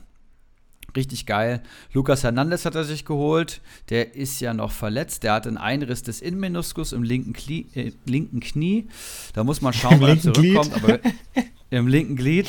ja, Sehr es schön. gibt immer neue Verletzungen, ne? ähm, der kommt irgendwann zurück und dann wird er sicherlich auch eine tragende Rolle bei den Bayern spielen, weil so breit ist der Kader nicht in der Position aufgestellt. Die Bayern gehen ja eher auf Qualität als auf Quantität, um so ein bisschen die Harmonie im Kader zu halten. Und Lukas Hernandez ist, glaube ich, damals für 80 Millionen gekommen, wenn ich das richtig in Erinnerung habe. Und er wird auch sicherlich von Nagelsmann profitieren, weil, ich, weil er, glaube ich, viele Positionen spielt. Dann hat er noch Bicakcic, ähm, das ist, glaube ich, nur ein Füllspieler, da kann ich jetzt nicht so viel zu sagen. Und Im Mittelfeld hat er Delaney, Witzel und Haidara. Ähm, Delaney, ja, spekuliert er bestimmt auf einen Wechsel. Kann mir nicht vorstellen, dass er Stamm spielt bei Borussia Dortmund. Wenn er zu Wolfsburg wechselt, kann ich es mir sehr gut vorstellen. Witzel sehe ich auch gar nicht so gesetzt. Da werden wir gleich noch äh, Olaf Melberg in der Sprachnachricht hören. Haidara muss man auch schauen. Ähm, Nagelsmann hat viel rotiert und Haidara spielt ungefähr 18 Positionen. Deswegen hat er eigentlich immer gekickt auf irgendeiner Position. Auch letzte Saison einen enormen Schritt gemacht. Aber klappt das bei Jesse Marsch genauso? Das weiß ich halt nicht. Und im Sturm hat er Fabio Blanco der ja erst 17 Jahre ist, das hatte ich auch schon angekündigt, muss man schauen, wie der sich schon reinfindet, ob das schon jemand für die Startelf ist. Ich glaube, der kommt eher so in der 70. von der Bank, muss man abwarten. Und Kulibali, ähm, auch ein Stuttgarter Talent, das viel spielt, aber schlecht punktet. Und jetzt hören wir erstmal Olaf Melberg selber. Also ich bin bis jetzt relativ zufrieden mit meinem Kader. Hm, der eine oder andere Transfer wird mit Sicherheit noch kommen und die Spekulationsaktien äh, werde ich dann auch wahrscheinlich noch irgendwann abgeben. Vielleicht ergibt sich ja noch der eine oder andere Wechsel. Ähm, ja, besonders zufrieden bin ich eigentlich mit dem Witzel und mit dem Elvedi-Transfer, weil die waren beide eigentlich ziemlich günstig und ich glaube, die werden beide gesetzt sein. Gerade Witzel hat das Potenzial eigentlich so sag ich mal, von 6,5 Millionen, was er jetzt ungefähr wert ist, auch auf 12 oder 13 Millionen zu steigen. So hat das größte Marktwertpotenzial. Ja, und ansonsten, äh, sag ich mal, werde ich im Mittelfeld und im Angriff äh, vermehrt noch was tun. Die Abwehr steht eigentlich ganz gut. Ja, das war er kurz und knackig und sein Saisonziel lautet Platz 7 oder besser. Das ist eine super Einschätzung. Olaf Melberg, ja ein Aufsteiger aus Liga 2 aus der vorletzten Saison, meine ich, und etabliert sich in Liga 1 ganz solide, pendelt im Mittelfeld zwischen 100 Punkte vorm Abstieg und vom oberen Drittel ist er immer so hin und her gependelt und ich kann mir vorstellen, dass er sich auch mal oben festsetzt. Meistertipp ist der Nino Norminho ich glaube auch eine sehr gute Wahl. Äh, wurde jetzt zwei Saisons in Folge Zweiter hinterm großen Bacardi und hat sicherlich auch verdient, mal seinen ersten Titel zu holen. Kostümtipp ist Sebeltar. Auch das keine schlechte Einschätzung, wenn du mich fragst. Ich kenne die Liga, glaube ich, ganz gut. Und Comunio Player to Watch ist Niki Dorsch vom ersten, äh, vom, vom FCA. Ja, ich habe jetzt schon meinen Senf zu einigen Spielern ähm, abgegeben. Ich will vielleicht nochmal auf Witzel eingehen ähm, auf den der Henny hier setzt. Ja, ich sehe das Marktwertpotenzial. Der war sicherlich schon mal äh, 12 Millionen wert und ist natürlich auch Axel Witzel eine absolute Maschine im Dortmunder Mittelfeld. Aber du musst auch schauen, wie er nach der Verletzung zurückkommt. Für mich ist ein Jude Bellingham absolut gesetzt. Dann ist die Frage, wer spielt daneben? Ja, und ich glaube nicht, dass Dortmund irgendwie mit drei zentralen Mittelfeldspielern spielt. Ich glaube, ein Brandt hat gute Chancen. Ich glaube, ein Dahut hat gute Chancen. Und ich sehe einen Witzel dann gar nicht so als gesetzt an. Und dann sind mir diese sieben Millionen fast schon zu viel. Ich weiß, er ist ein wahnsinnig guter Spieler und wenn er spielt, ist er auch seine Kohle locker wert, aber ich glaube, da würden wir eine Überraschung ähm, sehen im Dortmunder Mittelfeld und kann mir nicht vorstellen, dass ein Witzel, der jetzt nicht für Konterfußball steht, ähm, da so seinen Platz findet. Muss man schauen. Und Haidara finde ich auch interessant. Der könnte halt auch einen Schritt nach vorne machen, könnte noch mehr als seine 107 Punkte holen, könnte aber auch für mich einen Rückschritt machen, weil er eher, eher nicht so der Sofascore-Spieler ist, wenn du mich fragst. Ja, und er hat halt Elvedi und Hinteregger, die finde ich herausragend. Ich finde Hernandez einen intelligenten Transfer und ähm, hat mit Haidara eben auch noch einen, einen, Spieler, der noch eingewechselt wird, aber der, Stamm, der klare Stammtorhüter fehlt. Im Sturm fehlt ein, ein, Stammstürmer. Im Mittelfeld fehlen mir noch ein, zwei Stammspieler, aber er hat ja auch gesagt, dass er im Mittelfeld im Sturm noch was machen möchte. Und dann sind das für mich jetzt sechs Ibra-Punkte. Sechs Ibra-Punkte etwas schlechter als eben, aber immer noch in Ordnung, würde ich sagen. Ähm, ich würde einfach mal weitermachen. Ich bin tatsächlich bei dem Kader auch etwas kritischer, denn ich sehe den Gesamtmarktwert und der ist schon bei 41,7. Ähm, ich glaube nicht, dass er gezaubert hat und noch 10 Millionen auf dem Konto hat, sondern wahrscheinlich sogar eher im Minus als im Plus ist. Und muss halt sagen, dass mir dafür die Anlagen nicht alle gefallen. Also du hast zu Elvedi und Hinteregger alles gesagt, die sind top. Gerade Elvedi ist, denke ich, mit 6,7 immer noch super bewertet. Bei Hinteregger kommt es natürlich ein bisschen drauf an, wie viel er letztendlich trifft. Aber ich sag mal, dass er drei bis fünf Tore macht, ist schon mal auf jeden Fall realistisch. Zudem kann ich mir vorstellen, dass Frankfurt auch das ein oder andere Gegentor dieses Jahr weniger bekommt, was ihm natürlich auch zugutekommen wird. Ähm, bei Hinteregger sehe ich auch Potenzial auf ja, 120, 130 Punkte und dann ist auch er mit seinem Preis top. Ähm, Lucas Hernandez sehe ich deutlich kritischer, weil äh, das hatten wir ja vor ein paar Wochen schon mal thematisiert. Ich verstehe nicht, warum man jemanden, der über 4 Millionen kostet, mit in die Saison schleppt, äh, der definitiv zum Start fehlt und wahrscheinlich sogar zwei, drei, vier Spiele fehlt.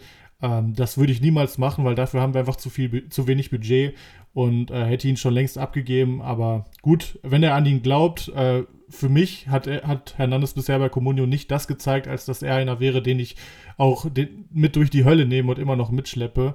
Ähm, den hätte ich längst abgegeben. Äh, Finn Damen, hast du ja schon alles gesagt, ist natürlich äh, eine Specku, wenn sie aufgeht, mega gut. Ich weiß nicht, was er bezahlt hat, aber definitiv weniger, als er sonst für einen Stammtorwart zahlen würde. Ähm, da kann man ihm die Daumen drücken, dass der Damen äh, das Duell gegen den Zentner gewinnen wird.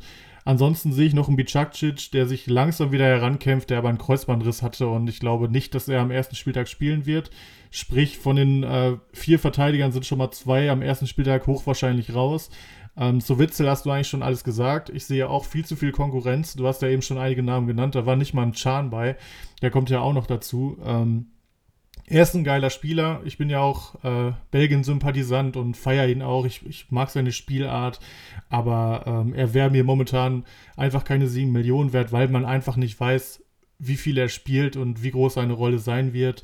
Äh, da hätte ich lieber das Geld in einen Hofmann oder was weiß ich gesetzt, äh, wo einfach das Potenzial nach oben größer ist und wo der Stammplatz sicherer ist. Bei Haidara hast du schon richtig gesagt, es kann in beide Richtungen gehen. Er hat einfach optisch sehr gut gespielt. Bei Comunio waren es in Anführungszeichen nur 107, wo er, weswegen er noch nicht ganz im Big Gun-Bereich ist. Aber das spiegelt sich in seinem Preis auch wieder. 5,5 ist, denke ich, in Ordnung. Er ist noch ein junger Spieler und äh, gerade am Anfang werden ja auch noch ein, zwei Spieler bei Leipzig fehlen. Der Schoboschlei hat ja schon wieder ein Wehwehchen. Olmo wird noch fehlen. Also es kann schon gut sein, dass Haidara da spielt, weil man ja auch einfach nicht weiß, was mit Sabitzer zum Beispiel noch passiert. Ein Leimer muss erstmal wieder reinkommen. Und letztes Jahr hat er auch immer wieder seine Spielzeit bekommen. Also den Deal finde ich in Ordnung.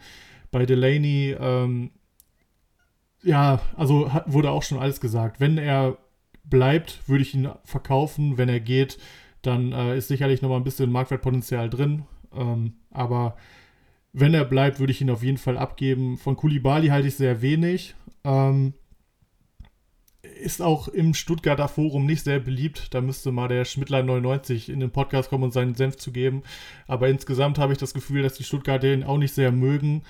Ähm, kann natürlich sein, dass er vielleicht auch der Silas-Ersatz erstmal wird, aber wie du schon richtig gesagt hast, Erik, ist er einfach kein Sofascore-Freund und für den Start vielleicht in Ordnung, aber wäre kein Spieler, äh, auf den ich setzen würde. Und bei Blanco hast du eigentlich schon alles gesagt. Ähm, der ist sehr jung, ähm, der wird wahrscheinlich erstmal von der Bank kommen und wenn ich dann durch den Kader gehe und mir überlege, dass wahrscheinlich das komplette Geld weg ist, sehe ich nur zwei Spieler, wo ich mir hundertprozentig sicher bin, dass die am ersten Spieltag starten. Und das sind Hinteiger und Elvedi. Die sind natürlich super. Und mir ist bewusst, dass er noch einige andere Spieler im Kader hat, die mal definitiv von der Bank kommen werden. Aber das ist mir dann insgesamt doch ein bisschen wenig. Und deswegen gebe ich auch in Anführungszeichen nur sechs Punkte. Ja, vieles habt ihr gesagt, mit vielem bin ich einverstanden. Ähm, Kulibali ist, glaube ich, kein Silas-Ersatz, weil er eher so diese hängende, diese, diese halbzentralen Positionen, da, die, da, diese da zu zweit ähm, hinter der Spitze Kalajdzic haben äh, bespielt. Äh, glaube ich jetzt einfach mal. Ähm, wenn ich da falsch liege, verbessert mich gerne. Ähm, ja, und Witzel, ich glaube auch nicht, also dass er momentan vorne ist, aber das ist halt jetzt wieder diese Kaffeesatzleserei, die wir vorhin angesprochen haben. Da fehlen uns einfach noch die Eindrücke aus den Testspielen, in denen alle Spieler zur Verfügung standen, weil momentan hat natürlich der Hut immer gespielt, natürlich hat Brand viel gespielt, aber was man so auch gelesen hat, war Brandt zum Beispiel auch nicht gut. Ja? Also es gibt viele, die Brandt ordentlich was zutrauen. Bei ähm, dem Kickbase-Podcast zum Beispiel hatten sie ja jede Mannschaft einmal durchgesprochen und da hat der ähm, Experte für Dortmund hat Brandt eine überragende Saison prognostiziert. Gleichzeitig sind heute dann diverse Wechselgerüchte wieder neu reingekommen. Äh, Lazio ja schon länger, jetzt ist AC Mailand das, gro der große, das große Thema bei Brandt. Also da muss man zum Beispiel auch sehen, ob der dauerhaft wirklich dann spielt, ob der seinen Platz findet und genauso ist es eben auch bei Witzel, da ist ganz viel Konkurrenz da und das wird super spannend, wer da spielt. Da ist auch die Frage, spielt dann die AAA-Mannschaft in der Champions League und dann die AAB-Mannschaft in, de, in der Bundesliga? In welcher ist dann Witzel? Also ich weiß es nicht. Das ist, das ist, wäre jetzt geraten und natürlich, und ich kann es total nachvollziehen, dass er da, ähm, dass er den Transfer gut findet. Ähm, aber 7 Millionen sind dann auch eine Fallhöhe. Gleichzeitig kann es aber, und da stimme ich auch absolut ein, wenn er die ersten ein, zwei Spiele macht, ruckzuck auf 10 Millionen hochgehen. Also ich glaube, ich würde ihn auch, hm, je nachdem, was ich halt sonst noch so für eine Mannschaft drumherum hätte, äh, es einfach probieren, weil ich es einfach mega verlockend finde. Aber in diesem Fall, und das ist eben das Problem, wenn man dann noch so einen Hernandez hat, der ausfällt, ist es dann schon schwierig, dann das drumherum so zu gestalten, dass man eben Witzel durchbringt. Da würde ich einfach das Hernandez-Geld und vielleicht sogar das Haidara äh, oder das Geld, was ich für Hernandez und Haidara käme, in sichere Stammspieler investieren oder zumindest in Spieler, die sicher ähm, auf Spielzeit kommen werden, dass ich eben am Ende nicht nur, wenn es schlecht läuft, mit Elvedi und Hinteregger dastehe, die für mich dann punkten würden. Also da einfach nochmal überlegen, nicht zu viele Spekulationen haben, das hatten wir ja auch bei äh, Zwietracht Maximus letzte Woche gesagt, sondern sich auf ein, zwei fokussieren und drumherum dann ein sicheres, stabiles Fundament bauen. Blanco habe ich aktuell auch im Kader, einfach in der Hoffnung, dass da vielleicht noch ein bisschen was am Marktwert geht und weil der auch ganz schön gehypt wird. Ähm, in der gleichen Podcast-Reihe hat, äh, wir machen richtige Werbung hier, ähm, hat der Frankfurt-Experte, ich glaube, das ist, wie heißt der, Prudi Völler oder so, von, von One Football, nee, von von irgendeiner, äh, auf jeden Fall auch relativ bekannten Fußballplattform, der sich auch mit der Eintracht sehr gut auskennt, äh, hat gesagt, dass er sogar Startelf-Chancen hat. Also dann zitiere ich natürlich nur, aber das, der hat auch mehr Ahnung als ich, deswegen vielleicht ist das eine Option, aber 17 Jahre ist natürlich auch mutig, den dann direkt in die Startelf zu stellen. Ich glaube eigentlich auch noch nicht so recht dran. Mal gucken, wie sich das entwickelt. Und zum Rest ist alles gesagt. Das ist viel Spekulation. Die Laney wird ja auch mit einem Wechsel ins Ausland in Verbindung gebracht. Das sind natürlich viereinhalb Millionen, wenn sich das jetzt noch ein bisschen hinzieht. Auch noch eine gewisse Fallhöhe. Das kann da auch schnell auf drei Millionen oder so runtergehen. Also lieber gucken, dass man noch ein, zwei, drei sichere Stammspieler bekommt und ähm, dann gucken, welche Spieler man zeitgleich dann als Spekulation behält. Und deswegen kann ich in Summe auch äh, euch nur zustimmen und sechs Rutschbahnpunkte verteilen. 3 mal 6 macht 6 im Durchschnitt, wenn ich das hier richtig mitgeschrieben habe. Und ich glaube, das ist für den Kader immer noch ein ganz gutes Ergebnis. Kann man auch vielleicht noch kritischer sehen, aber wir sehen natürlich auch immer die Spikus und wir feiern ja auch Spikus, muss man auch dazu sagen. Das macht das Game ja auch so ein bisschen aus. Vielleicht noch ganz interessanter Fakt zu Fabio Blanco. Der ist 17 Jahre, ist zur Eintracht gekommen und die Eintracht hat sich ja durch die, also gegen diverse Topclubs da durchgesetzt. Der hat nur zwei Jahre Vertrag bei der Eintracht äh, mit Optionen auf Verlängerung. Und ähm, man munkelt so ein bisschen, dass das natürlich stark an die Spielzeit gekoppelt ist. Ja? Das heißt, entweder kickt der gute Mann und der Vertrag kann verlängert werden und er zeigt eben sein Potenzial oder halt nicht. Das heißt, es gibt für mich hier eigentlich nur zwei Richtungen und ähm, ich glaube, der wäre nicht zur Eintracht gekommen, wenn er keine Spielzeit garantiert bekommen hätte. Und auf rechts außen haben wir gar nicht so viele Optionen, wie man denken mag. Auf der anderen Seite muss man sagen, jetzt wurde viel 3-4-3 gespielt mit Da Costa und Kostic auf den Schienen und ähm, drei Stürmern ähm, ohne echten Neuner, würde ich mal sagen. Also eher so ein bisschen falsche Neun-mäßig. Und Glasner scheint also sein System komplett ähm, zu ändern. Vorher hat der Weghorst vorne drin gehabt. Jetzt wird auch spekuliert, ob vielleicht sogar ein Lindström vorne anfangen könnte. Also extrem spannend, was da gerade passiert bei der Eintracht. Ich bin sehr gespannt. Und der Borre kann ja, glaube ich, sogar auch über außen kommen. Ne? Als, ich den, als ich das erste Mal von dem gelesen hatte, dachte ich noch, das wäre ein reiner Mittelstürmer. Aber selbst der könnte ja wahrscheinlich auch über außen kommen. Ne? Ja, ich glaube auch. Das ist halt auch so ein. Das ist kein Torjäger im, im klassischen Sinne. Ne? Das ist halt, ähm, ja, wieder so ein, so ein Defensivstürmer, eine Pressingmaschine. Das ist ein Läufer, ein Kämpfer. Wie Onisivo in, in deutlich besser, glaube ich. Ähm, können wir uns so ein bisschen vorstellen. Ähm, ja, wir haben, wir haben äh, die Kaderbewertung durch, wir haben die heißen Eisen durch, wir haben die Transferschau und dann kommen wir zum Wochenspecial. Denn ich habe mir mit Florian ähm, das Auftaktprogramm angeschaut der 18 Bundesligisten und wir haben das folgendermaßen gemacht. Wir haben ähm, jedem Team einen Wert von 1 bis 18 zugewiesen, je nachdem, wie ich, welche Tabellenplatzierung das Team in der Vorsaison hatte. Das heißt, ähm, Bayern hat entsprechend ähm, die 18 bekommen, ja, als stärkstes Team, als Erstplatzierter, Leipzig dann die 17, Dortmund die 16 und so weiter. Und unten kommen die Aufsteiger Bochum und Fürth mit 2 und 1 Punkten und haben einfach ähm, uns die nächsten fünf Gegner angeschaut, also alles über Excel modelliert und dann einen Durchschnittswert für die nächsten fünf Gegner rausbekommen. Das heißt, man hat Werte zwischen 11,6 und 7,4 rausbekommen und es zeigt sich eben, dass es Mannschaften gibt, die ein deutlich leichteres Programm haben als andere, die ein tendenziell schwereres haben. Jetzt ist das mit dem Auftaktprogramm natürlich immer nicht so leicht, weil man ja gar nicht weiß, auf welchem Leistungsniveau die einzelnen Mannschaften stehen und auch ähm, wie die, wie, wie die so ein bisschen die Story ist der einzelnen Mannschaften. Also wenn du mit einer Auftaktniederlage startest, willst du dich dann extrem rehabilitieren oder kommst du in einen Negativstrudel rein? Das sind ja immer so Stories, die die Bundesliga schreibt, aber ich will euch einfach mal die Top 3 und die Flop 3 vorstellen. Und ähm, ihr habt tatsächlich bei den Top 3 ähm, von jedem Team ein heißes Eisen mitgebracht, richtig? Das ist richtig. Sehr, sehr geil. Das heißt, wir können es auch gleich mit einer Kaufempfehlung nochmal verknüpfen. Fangen wir vielleicht mal im Negativen an und das sind, ist tatsächlich hier mit einem Wert von 11,6 der FC Augsburg als, als schlechtestes, äh, schlechtestes Team dieser Modellierung. Augsburg hat keinen leichten Gegner auf dem Papier in den ersten fünf Spielen und ähm, das kann bei Augsburg, kann man aber wieder in die andere Richtung interpretieren, bin ich auf euch gespannt. Wir haben Hoffenheim, Frankfurt, Leverkusen, Union und Gladbach. Hoffenheim hat mit einer 8 den schlechtesten Wert, Frankfurt 14, Leverkusen 13, Union 12 und Gladbach 11. Das heißt, das sind Teams im Mittelfeld, die auf jeden Fall das Potenzial ähm, haben, sich nach oben zu verbessern. Und äh, es gibt hier einfach kein klar schlechteres Team als den FC Augsburg. Und ich denke, der FCA geht in jedes Team, äh, jedes Spiel als Außenseiter, aber Augsburg ist natürlich auch enorm konterstark. Würde mich mir eure Einschätzung interessieren. Ja, genau, das wäre mein Punkt auch gewesen. Wir haben ja letzte Woche auch drüber gesprochen mit André Hahn, mit einem Vargas. Äh, solche Spiele liegen den Augsburgern natürlich auch.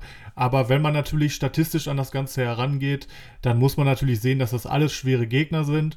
Und ich sag mal, ähm, zum Beispiel einen Niederlechner weiß ich nicht, ob ich, mit, ob ich den zumindest overpayen würde für den Anfang, ähm, weil er einfach nicht so viele Chancen kriegen wird wie in einem Spiel, wo Augsburg mehr vom Spiel hat. Das kann aufgehen mit den Kontern, muss aber nicht. Äh, zudem ist Hoffenheim ja sogar mit 8 noch eher schwächer bewertet, aber wir erwarten ja eher eine gute Saison von denen. Das wird den äh, Wert ja nochmal nach unten ziehen. Von daher man kann es riskieren, weil Augsburg ist auch eine Wundertüte, die werden eigentlich immer unterschätzt. Wahrscheinlich von uns gerade auch wieder.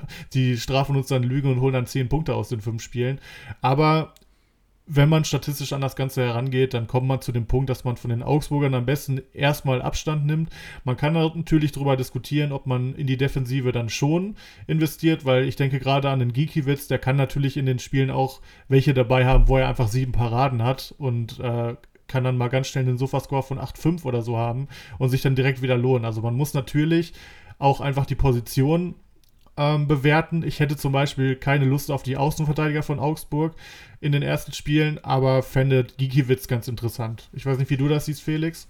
Ja, auf jeden Fall, der ist ja sowieso interessant. Also einer der besten und stabilsten Torhüter wahrscheinlich, äh, die wir in den Managerspielen bekommen können oder den wir in den Managerspielen bekommen können. Und entsprechend auch, ich finde eh, die erste Mannschaft von Augsburg liest sich eigentlich super gut, wenn man die Außenverteidiger mal ausklammert. Wobei Iago äh, ja auch von unserem großen Ulrich H. als äh, die Saison äh, Spekulation überhaupt genannt wurde. Also sind wir ja mal gespannt.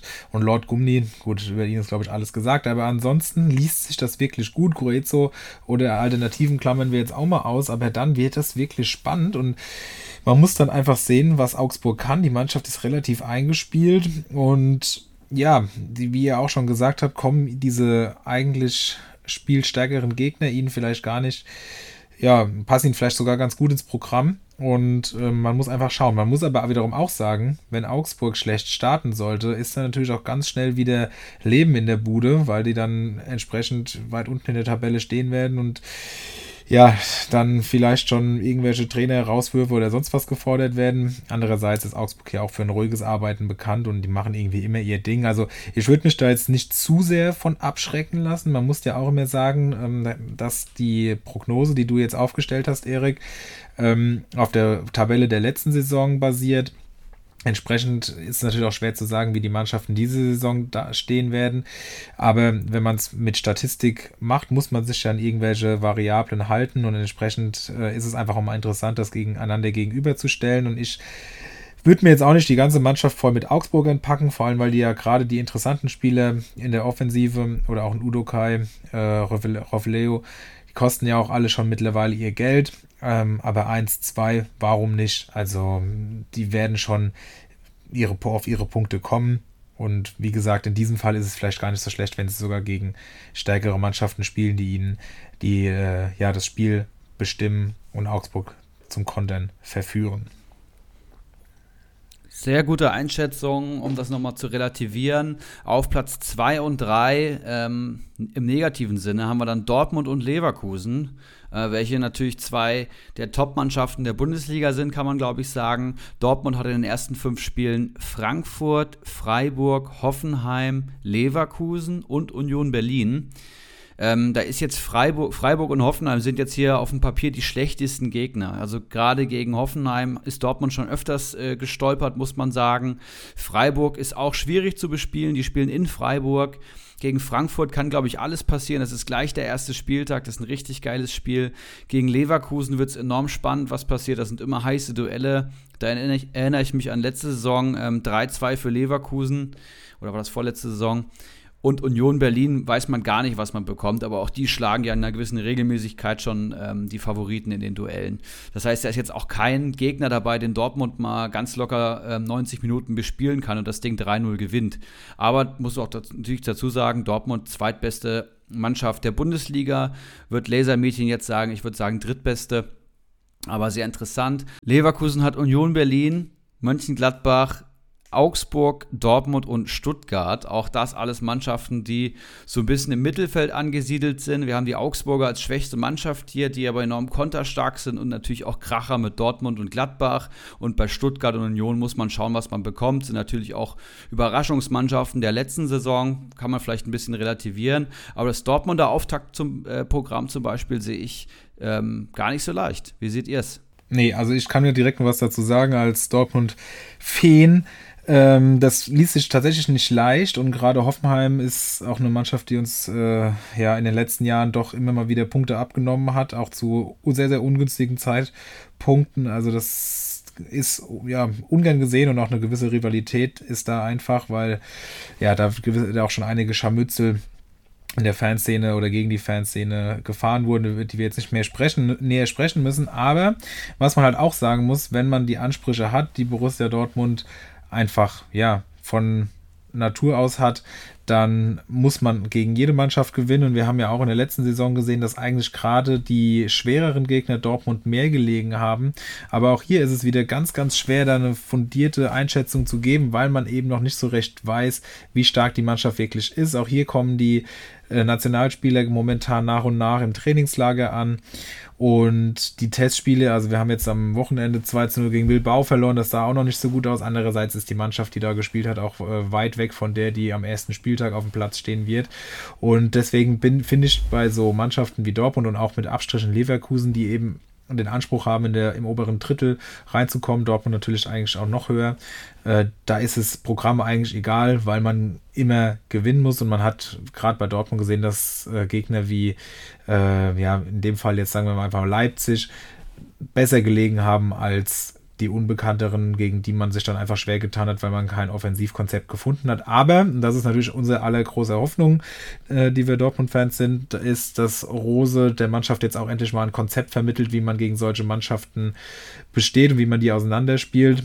Aber das ist natürlich jetzt noch zu früh, um zu sagen, dass ähm, das auch der Fall ist. Und vielleicht ist es gerade gut, dass die Mannschaft sich dann da ein bisschen einspielen kann und äh, nichts gegen zu tiefstehende Gegner spielt. Das wäre jetzt einfach mal meine Hoffnung, aber da habe ich natürlich auch irgendwo die Fanbrille auf. Aber kurz und knapp nochmal zusammengefasst, bei diesen Mannschaften, die den Anspruch haben, in die Champions League einzuziehen, und da zähle ich auch Leverkusen irgendwo mit dazu, da ist das Auftaktprogramm eigentlich relativ egal, weil die eigentlich gegen so gut wie jeden Gegner, außer vielleicht gegen Bayern, ähm, mindestens mal unentschieden spielen sollten, einen eigentlich vielleicht sogar, je nachdem, wie die Personallage gerade ist, auch gewinnen wollen und sollen. Ja, ich denke auch, dass äh, man sich Spieler von Dortmund und Leverkusen ja auch in den Kader holt und gerne noch mal ein, zwei Millionen mehr holt, einfach weil man weiß, man muss nicht Woche für Woche gucken, kann man die gegen den Gegner aufstellen oder nicht. Das sind einfach Top-Mannschaften, die können jeden schlagen und äh, von daher denke ich, ist da das Programm nicht ganz so wichtig wie zum Beispiel bei Augsburg. Ähm, aber ich erhoffe mir tatsächlich auch einen äh, kleinen Stotterstart von den Dortmundern, weil die Gegner sind nun mal ekelhaft. Freiburg ist ekelhaft, Hoffenheim liebt den nicht. Und die haben einfach viele EM-Fahrer, die weit ins Turnier, ins Turnier gekommen sind. Da haben wir die Schweizer, wir haben die Belgier, was ja auch einige sind. Von daher gepaart mit den ganzen Verletzungen in der Defensive, die noch dazugekommen sind, kann ich mir schon vorstellen, dass der Saisonstart erstmal etwas stotterig wird. Aber ähm, aus Comunio-Sicht kann man, denke ich, trotzdem auch auf die Dortmunder Big Guns gehen, weil selbst wenn man gegen Freiburg verliert, dann wird es vermutlich eher ein 2 zu 3 sein als ein 0 zu 1. Von daher äh, können trotzdem auch die ganzen Feldspieler gut punkten, selbst wenn mal ein Spiel daneben geht. Auf jeden Fall. Aber Erik, lass uns doch nicht nur über die armen Schweine sprechen, die zu Beginn gleich äh, sich mit den großen Aufgaben äh, befassen müssen, sondern es gibt ja auch Mannschaften, die profitieren vom Auftaktprogramm. Wen hast du denn, wen habt ihr denn da ausgerechnet? Also alles, was unter 8 liegt, würde ich hier mal als günstiges Startprogramm einordnen. Das sind praktisch vier Vereine und einer davon ist tatsächlich der FC Bayern München. Ähm, den würde ich jetzt hier mal so ein bisschen ausklammern. Ne? Also bei den Bayern auch noch ein gutes Startprogramm. Ja, weiß ich nicht. Die haben halt Leipzig am Anfang dabei, aber auch Köln, Hertha und Gladbach und Bochum. Ähm, also Bayern klammern wir auf, äh, aus und dann bleiben noch Mainz, Wolfsburg und die Hertha. Und fangen wir vielleicht mal unten an. Mainz hat statistisch gesehen das beste Auftaktprogramm mit RB Leipzig an Spieltag 1. Das ist natürlich gleich der größte Bocken, Brocken zu Anfang an. Aber dann mit den beiden Aufsteigern VfL Bochum und Kräuter Fürth. Dann kommt Hoffenheim und dann kommt Freiburg. Macht im Durchschnitt 7,4 und ist, glaube ich, ein ganz gutes Auftaktprogramm. Ähm, ich erinnere mich an Mainz-Spiele gegen Leipzig, wo sie sieben Stück bekommen haben. Ich erinnere mich aber auch Spiele, wo eine Bo Svensson 11, eine Nagelsmann 11 geschlagen hat. Also ich glaube, das wird auch ein richtig spannendes Spiel, auch je nachdem, wie weit Leipzig dann schon ist ähm, wie weit Jesse Marsch schon das Konzept etablieren können, äh, konnte. Dann kommen zwei Aufsteiger, das ist für Mainz, glaube ich, perfekt. Hoffenheim und Freiburg sicherlich auf Augenhöhe, wenn sie so spielen wie in der Rückrunde. Also finde ich ein sehr attraktives Programm. Wie findet ihr es und wer sind eure heißen Eisen von den Mainzern? Ja, wir hatten ja eben schon den ein oder anderen interessanten Mainzer besprochen. Äh, wir hatten über Onisivo schon gesprochen. Der ist sicherlich interessant. Gerade gegen die Aufsteiger ähm, sind die Offensiven natürlich sehr interessant. Ähm, und deswegen habe ich mir seinen Sturmpartner Johnny Burkhardt rausgesucht. Und zwar äh, sollte er ebenso wie Onisivo gesetzt sein, ist auch ein sehr pressingstarker Stürmer, der kämpft viel, der ackert viel und ich glaube, das sieht Bo Svensson einfach gerne. Sieht man ja auch daran, dass einfach die fußballerisch besseren Stürmer ähm, Quaisdorn und Mateta mittlerweile nicht mehr im Kader sind. Ja, der junge Mann ist Jahrgang 2000, 21 Jahre alt, hat letztes Jahr trotzdem schon 60 Punkte geholt und das, obwohl er nicht den allerbesten PPS hatte. Ich glaube, knapp über zwei waren es. Ähm, und ja, ich sehe einfach noch viel Potenzial. Er hat kein einziges Mal Minuspunkte geholt, was auf jeden Fall auch für ihn spricht. Also im unterklassigen Bereich ist er sicherlich äh, einer der interessantesten Spieler im Sturm, weil er einfach zumindest mal keine Minuspunkte gibt. Er ist nicht auf ein Tor angewiesen. Das ist auch besser so, weil er einfach nicht torgefährlich ist. Aber ich denke mir, mit 21 Jahren kann er das vielleicht auch noch ein bisschen lernen und äh, sehe in ihm schon auf jeden Fall eine ganz interessante Aktie. Ja, mit Sicherheit. Und äh, da wartet man ja auch schon seit, ja, eigentlich mindestens einer Saison auf den großen Durchbruch. Also ihm wird viel zugetraut. Wer den Durchbruch schon hinter sich hat, und zwar schon etwas länger, aber dafür auch mit Konstanz glänzt, ist Dominik Kor, der bei Mainz in der Rückrunde eine sehr wichtige Rolle eingenommen hat und da auch ja noch vergleichsweise günstig daherkommt mit seinen, jetzt muss ich gerade selbst noch mal schauen, 2,65 Millionen, die er derzeit wert ist. Er hat bei Mainz einmal minus einen Punkt, dreimal einen und sonst immer mindestens zwei Punkte geholt. Das, er reißt jetzt keine Bäume aus, aber ähm, ist für unter 3 Millionen sehr solide. Ich würde ihn jetzt nicht brutal overpayen, aber zum jetzigen Zeitpunkt so einen Spieler sich ins Mittelfeld zu holen, halte ich für nicht schlecht. Und wen ich im Auge behalten würde, ist äh, Daniel heißt er, glaube ich, Frosinski für 1,7 Millionen, der im Zweikampf mit der Neuverpflichtung aus Bielefeld Lukoki ist, um den Stammplatz auf der Linksverteidigerposition. Und irgendwie schafft es Prosinski doch immer wieder auf eine Vielzahl von Einsätzen zu kommen. Und der ist auch für Sofascore echt gut geeignet. Zudem schießt er, warum auch immer, ähm, viele ja, ähm, Standardsituationen und sogar Elfmeter. Also, ähm, wenn der in den ersten Spielen spielen sollte, ähm, zusätzlich zum Startprogramm auf jeden Fall zuschlagen für 1,7 Millionen, weil der das äh, ja, muss man eben abwarten. Der ist mit Sicherheit auch nur so günstig, weil eben der Stammplatz noch nicht sicher ist und das wahrscheinlich ein Duell auf Augenhöhe momentan ist. Also haltet da die Augen offen und wen man natürlich immer empfehlen kann bei Mainz sind die beiden Innenverteidiger, die letzte Saison beide knapp 90 Punkte bekommen, äh, gemacht haben.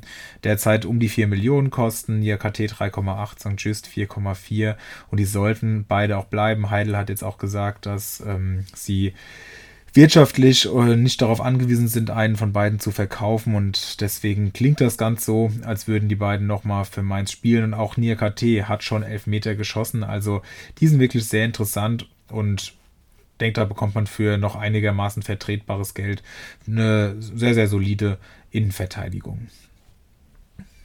Sehr, sehr geile Kaufempfehlung von euch beiden. Gefällt mir gut. Posinski habe ich mir direkt mal notiert. Burkhardt auch. Weiter geht's mit Wolfsburg. Die haben folgende fünf Vereine als erste fünf Gegner: VfL Bochum am Auftakt, Hertha BSC, RB Leipzig, auch Kräuter Fürth, also auch hier beide Aufsteiger drin, die natürlich die Statistik ordentlich nach unten anpassen. Wir wissen natürlich das Leistungsniveau nicht, ich will es nur mal wiederholen. Und die Eintracht aus Frankfurt an Spieltag 5. Ich würde mal sagen, Leipzig, Hertha und Frankfurt eher Gegner auf Augenhöhe oder bessere Gegner und ähm, Bochum und Fürth dann ähm, als Aufsteiger sicherlich die Underdogs. Finde ich schon ein bisschen schwieriger zu interpretieren. Wie seht ihr Wolfsburg?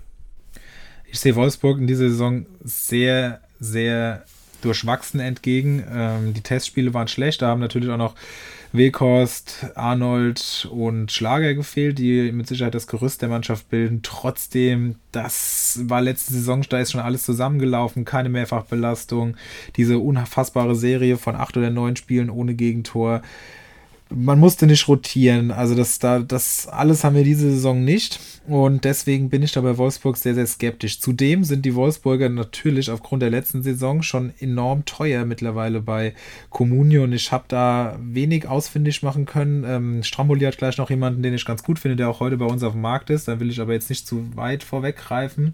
Ähm, was mir noch aufgefallen ist, ist, und das ist jetzt ähnlich wie bei Prosinski, Lukoki, dass auf der Außenverteidigerposition Roussillon und Otavio noch den Stammplatz kämpfen und entsprechend deutlich günstiger sind als der Rest der Mannschaft. Roussillon momentan für 1,8 und Otavio für 2,6 zu haben. Otavio so viel sei gesagt, ist äh, die Tage zu Ulrich Haar gewechselt. Also vielleicht ein Wink mit dem Zaunfall, wenn hier schon der ehemalige Host und Aufsteiger in Liga 1 solchen einen Mann verpflichtet. Vielleicht ist er derjenige, der momentan die Nase vorne hat. Das vermag ich noch nicht so ganz zu beurteilen. Aber er haltet hier die Augen auf und verpflichtet denjenigen der beiden, der zu Saisonbeginn in der Startelf stehen wird. Ich sehe das ganz genauso wie ihr beiden. Ähm, Wolfsburg gibt bisher echt ein katastrophales Bild ab in den Testspielen. Ich kann Van Bommel als Trainer auch echt nicht so gut einschätzen, äh, als dass ich jetzt sagen würde, ja, das wird noch. Ähm, zudem hat Wolfsburg natürlich eher overperformed letztes Jahr, hat jetzt mit der Champions League auf jeden Fall einen Rucksack mehr. Ähm, boah, ich sehe es ganz schwierig mit ihnen dieses Jahr. Ja, das Programm ist ganz in Ordnung, aber ähm, die Wolfsburg-Spieler sind auch dementsprechend teuer. Ein Spieler, den ich habe, finde ich dann aber noch ganz fair bewertet und das ist Renato Steffen. Ähm, den kriegt man momentan für 5 Millionen und ein paar zerquetsche, ich glaube 5,08 sind es. Der hat äh, vor seiner Verletzung letztes Jahr echt eine Top-Saison gespielt. Hat auch bei Comunio ein PPS von 4,19 gehabt. Ähm, und hat, obwohl er vielleicht rein fußballerisch schlechter als ein Brekalo ist eigentlich immer gespielt. Er war auf jeden Fall ein Liebling von Glasner. Ob das bei Van Bommel so ist, weiß ich nicht. Allerdings hat man die letzten Tage gehört, dass Brekalo weg will. Und wenn das passiert, sehe ich Steffen auf jeden Fall ganz klar gesetzt und denke, für die ersten Spiele, wo man von der äh, Dreifachbelastung auch noch nicht so viel merkt, ist er auf jeden Fall eine Kaufempfehlung für den Preis, weil er eigentlich immer Sofascore-mäßig abgeliefert hat. Auch das zwei sehr, sehr gute Kaufempfehlungen. Wolfsburg ist halt ja, dadurch, dass sie jetzt Champions League spielen und auch die viertbeste Mannschaft waren bei Comunio, sind natürlich alle sehr teuer. Aber jetzt ist Van Bommel und in den Foren und bei Liga Insider eigentlich schon wieder kurz vorm Aus, weißt du? Und bei Glasner war es, meine ich, am Anfang auch so, dass er noch nicht so geliefert hat und da stand halt immer die Null, aber die haben gar keine Tore erzielt und irgendwann hat es halt, halt Klick gemacht und auf einmal gewinnt Wolfsburg fast jedes Spiel. Muss mal abwarten. Und dann haben wir noch die Hertha in der Verlosung mit folgendem Auftaktprogramm: Köln, Wolfsburg, Bayern, VfL Bochum und Kräuter Fürth. Also auch hier beide Aufsteiger und den ersten FC Köln. Drei Teams, gegen das die Hertha sicherlich neun Punkte holen möchte. Und dann haben wir noch Wolfsburg als Top-Team und natürlich den FCB an Spieltag 3. Ähm, also wieder aus beiden Lagern ähm, Teams dabei. Wie seht ihr die Hertha? Das kann ja eigentlich nur besser werden, oder? Also schlechter auf keinen Fall. Äh, wie sieht man die Hertha? Auf jeden Fall sind sie eine Wundertüte, ein Pulverfass und äh, sehen sich immer besser, als sie am Ende sind. Ähm, aber grundsätzlich glaube ich auch, dass sie zumindest mal äh, ins sichere Mittelfeld dieses Jahr kommen. Ähm, bisher ist die Vorbereitung, glaube ich, auch ganz in Ordnung. Allerdings ist äh, der Sefuig, der ja immer besser in die Saison gekommen war, letztes Jahr äh, heute im Training umgeknickt und äh, fällt wohl erstmal aus. Und äh, durch den komme ich dann auch zu meinem heißen Eisen und das ist Lukas Klünter. Ähm, der kann in der, im 3-5-2, was Hertha, glaube ich, spielt, den rechten Innenverteidiger und rechten Außenverteidiger oder Schienenspieler geben. Ähm, hatte eigentlich immer mal wieder gespielt letztes Jahr und ich denke mal, dadurch, dass er so variabel einsetzbar ist, hat er auch jetzt keine schlechten Chancen, gerade auf der Wingback-Position, solange Sefuig ausfällt. Ähm, er ist kein Sofascore-Monster, also ich denke mal ein PPS von 1,18 unterstreicht das, aber er kostet momentan auch nur 800.000 und hat immerhin in den letzten 8 von den 11 Spielen einen soliden Zweier-PPS gehabt im letzten Jahr. Also er hatte einfach die ersten drei Spiele ja verkackt, kann man glaube ich nicht anders sagen. Ähm, und ich denke mal, für ein Zweier-PPS wäre er mit 800.000 echt in Ordnung und sollte sicherlich nach der Seafood-Nachricht auch nicht fallen die nächsten Tage. Von daher kann man da, denke ich, ganz gut zuschlagen. Auf jeden Fall.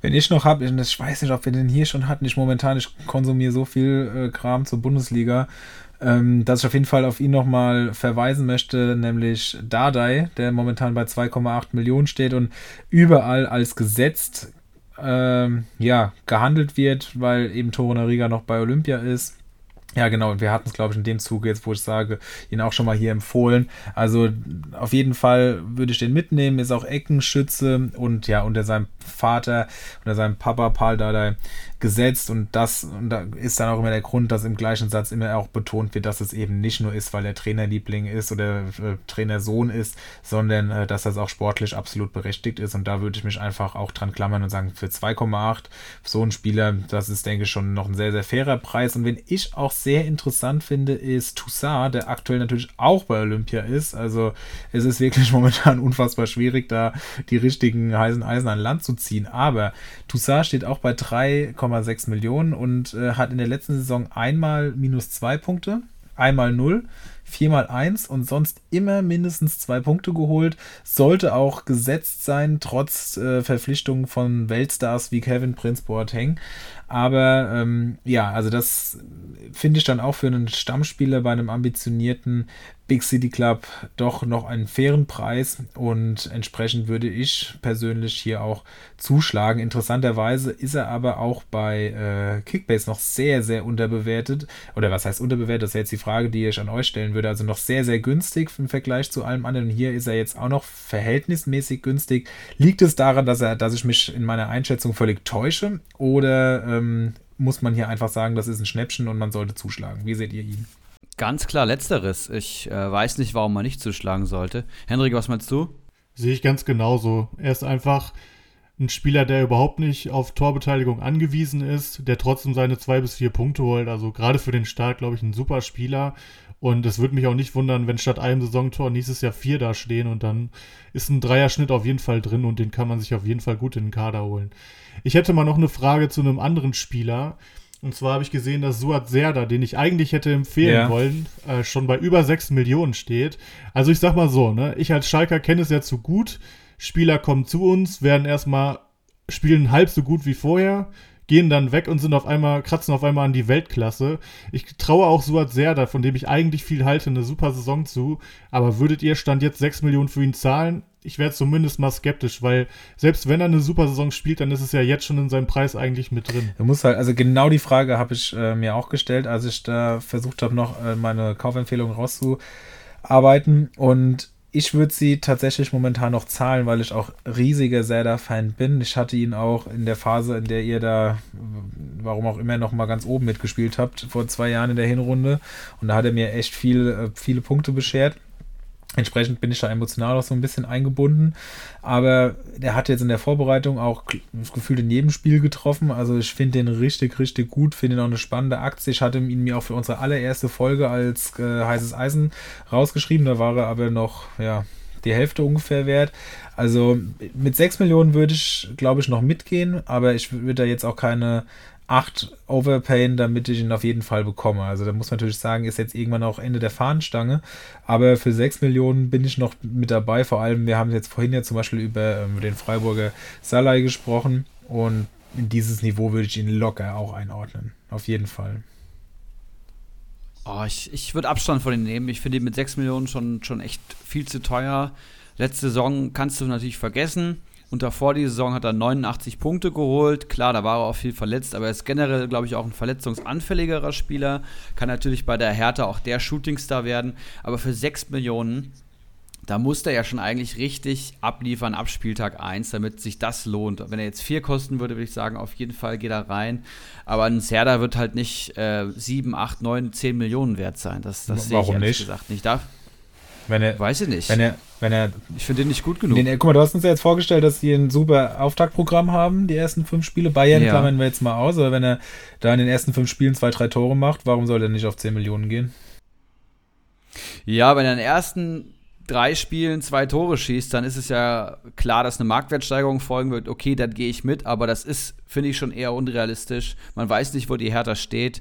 Dardai, ein Freund von Defensivfußball. Also ich würde es nicht machen, wirklich nicht. Da wenn ich einen bei für 6-4 sehe, dann würde ich mir keinen Zerda holen. Wobei zum Beispiel im Vergleich zu dem hat er seinen Stammplatz sicher. Das ist natürlich auch ein Punkt. Aber ich verstehe auch eure Argumente auf jeden Fall und bin gespannt, wie wir da in, ja, sagen wir mal in sechs Wochen drüber sprechen werden. Ja, auf jeden Fall. Und dann sind wir bei einer Stunde 40 hier mal wieder ganz locker und ähm, ich würde sagen, wir haben unsere Pflichtaufgaben erfüllt, haben die Kategorien schön, sind sie schön durchgegangen, haben das Special gemacht. Ich werde das, ähm, die Grafik zu der Auswertung auf jeden Fall nochmal in die Facebook-Gruppe hauen. Falls ihr da noch nicht drin seid, kommt da auf jeden Fall rein. Glückwunsch zur Meisterschaft, einfach bei Facebook eingeben und da reinkommen. Es lohnt sich. Und ähm, ich würde euch noch gerne zu Yanni Serra befragen. Kennt ihr den guten Mann? Ja. Ja, klar.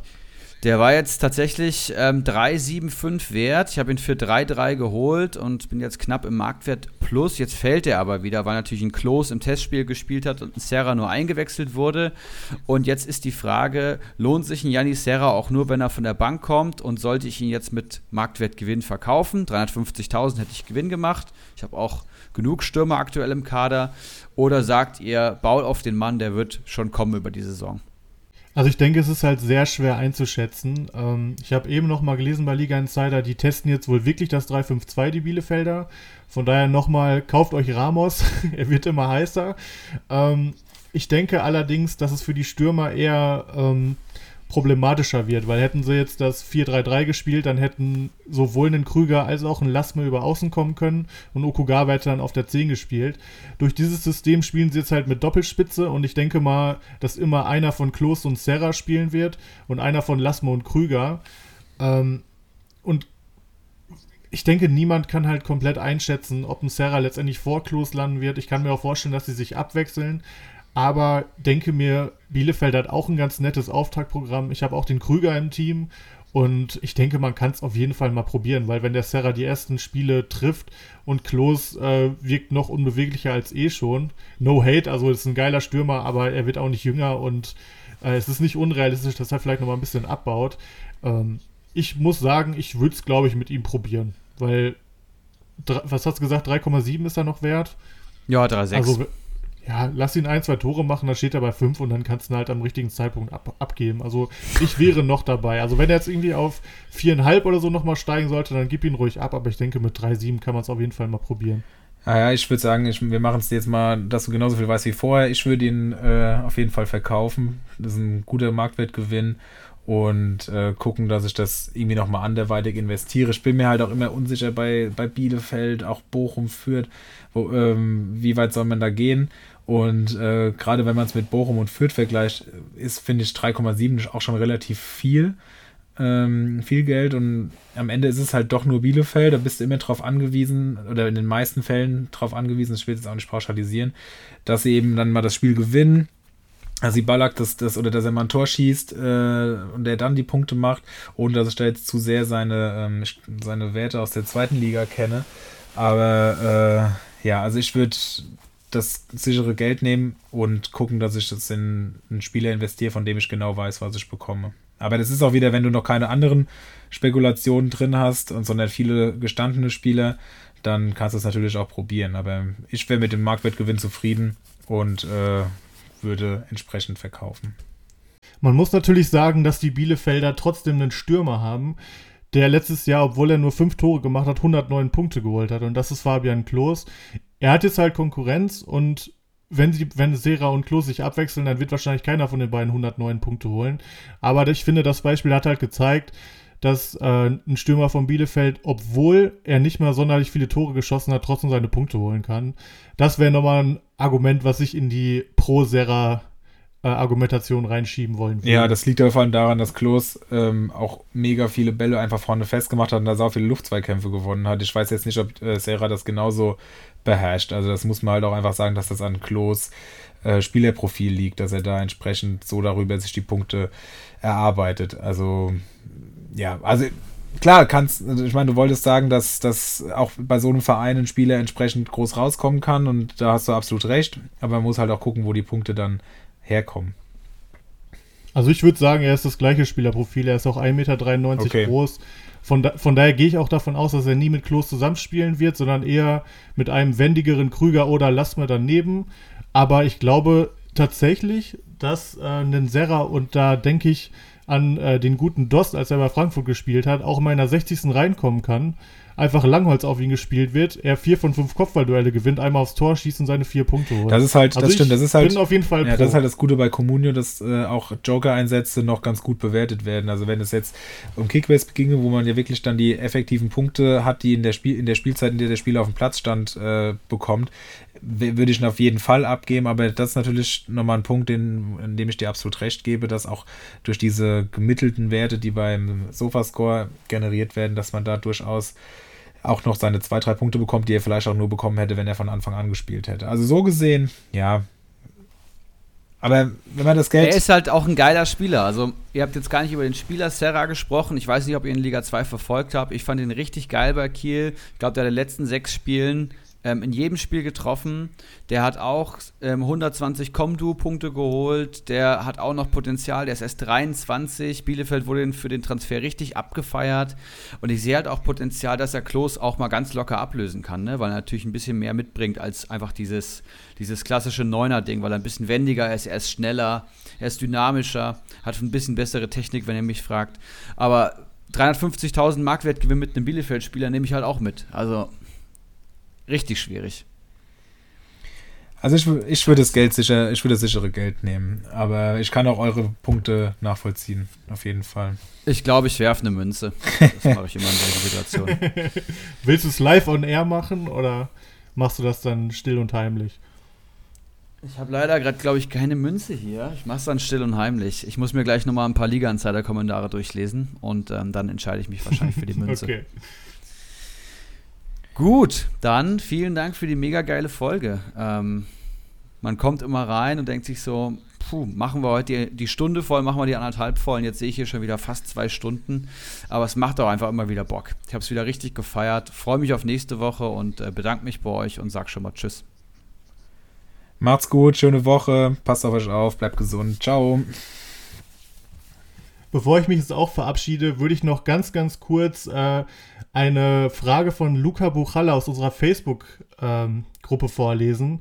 Brauche euren Rat zu Player, habe ihn für 8,5 gekauft gehabt, er ist mittlerweile auf 7,5 gesunken, habe auch ein Angebot für 7,5.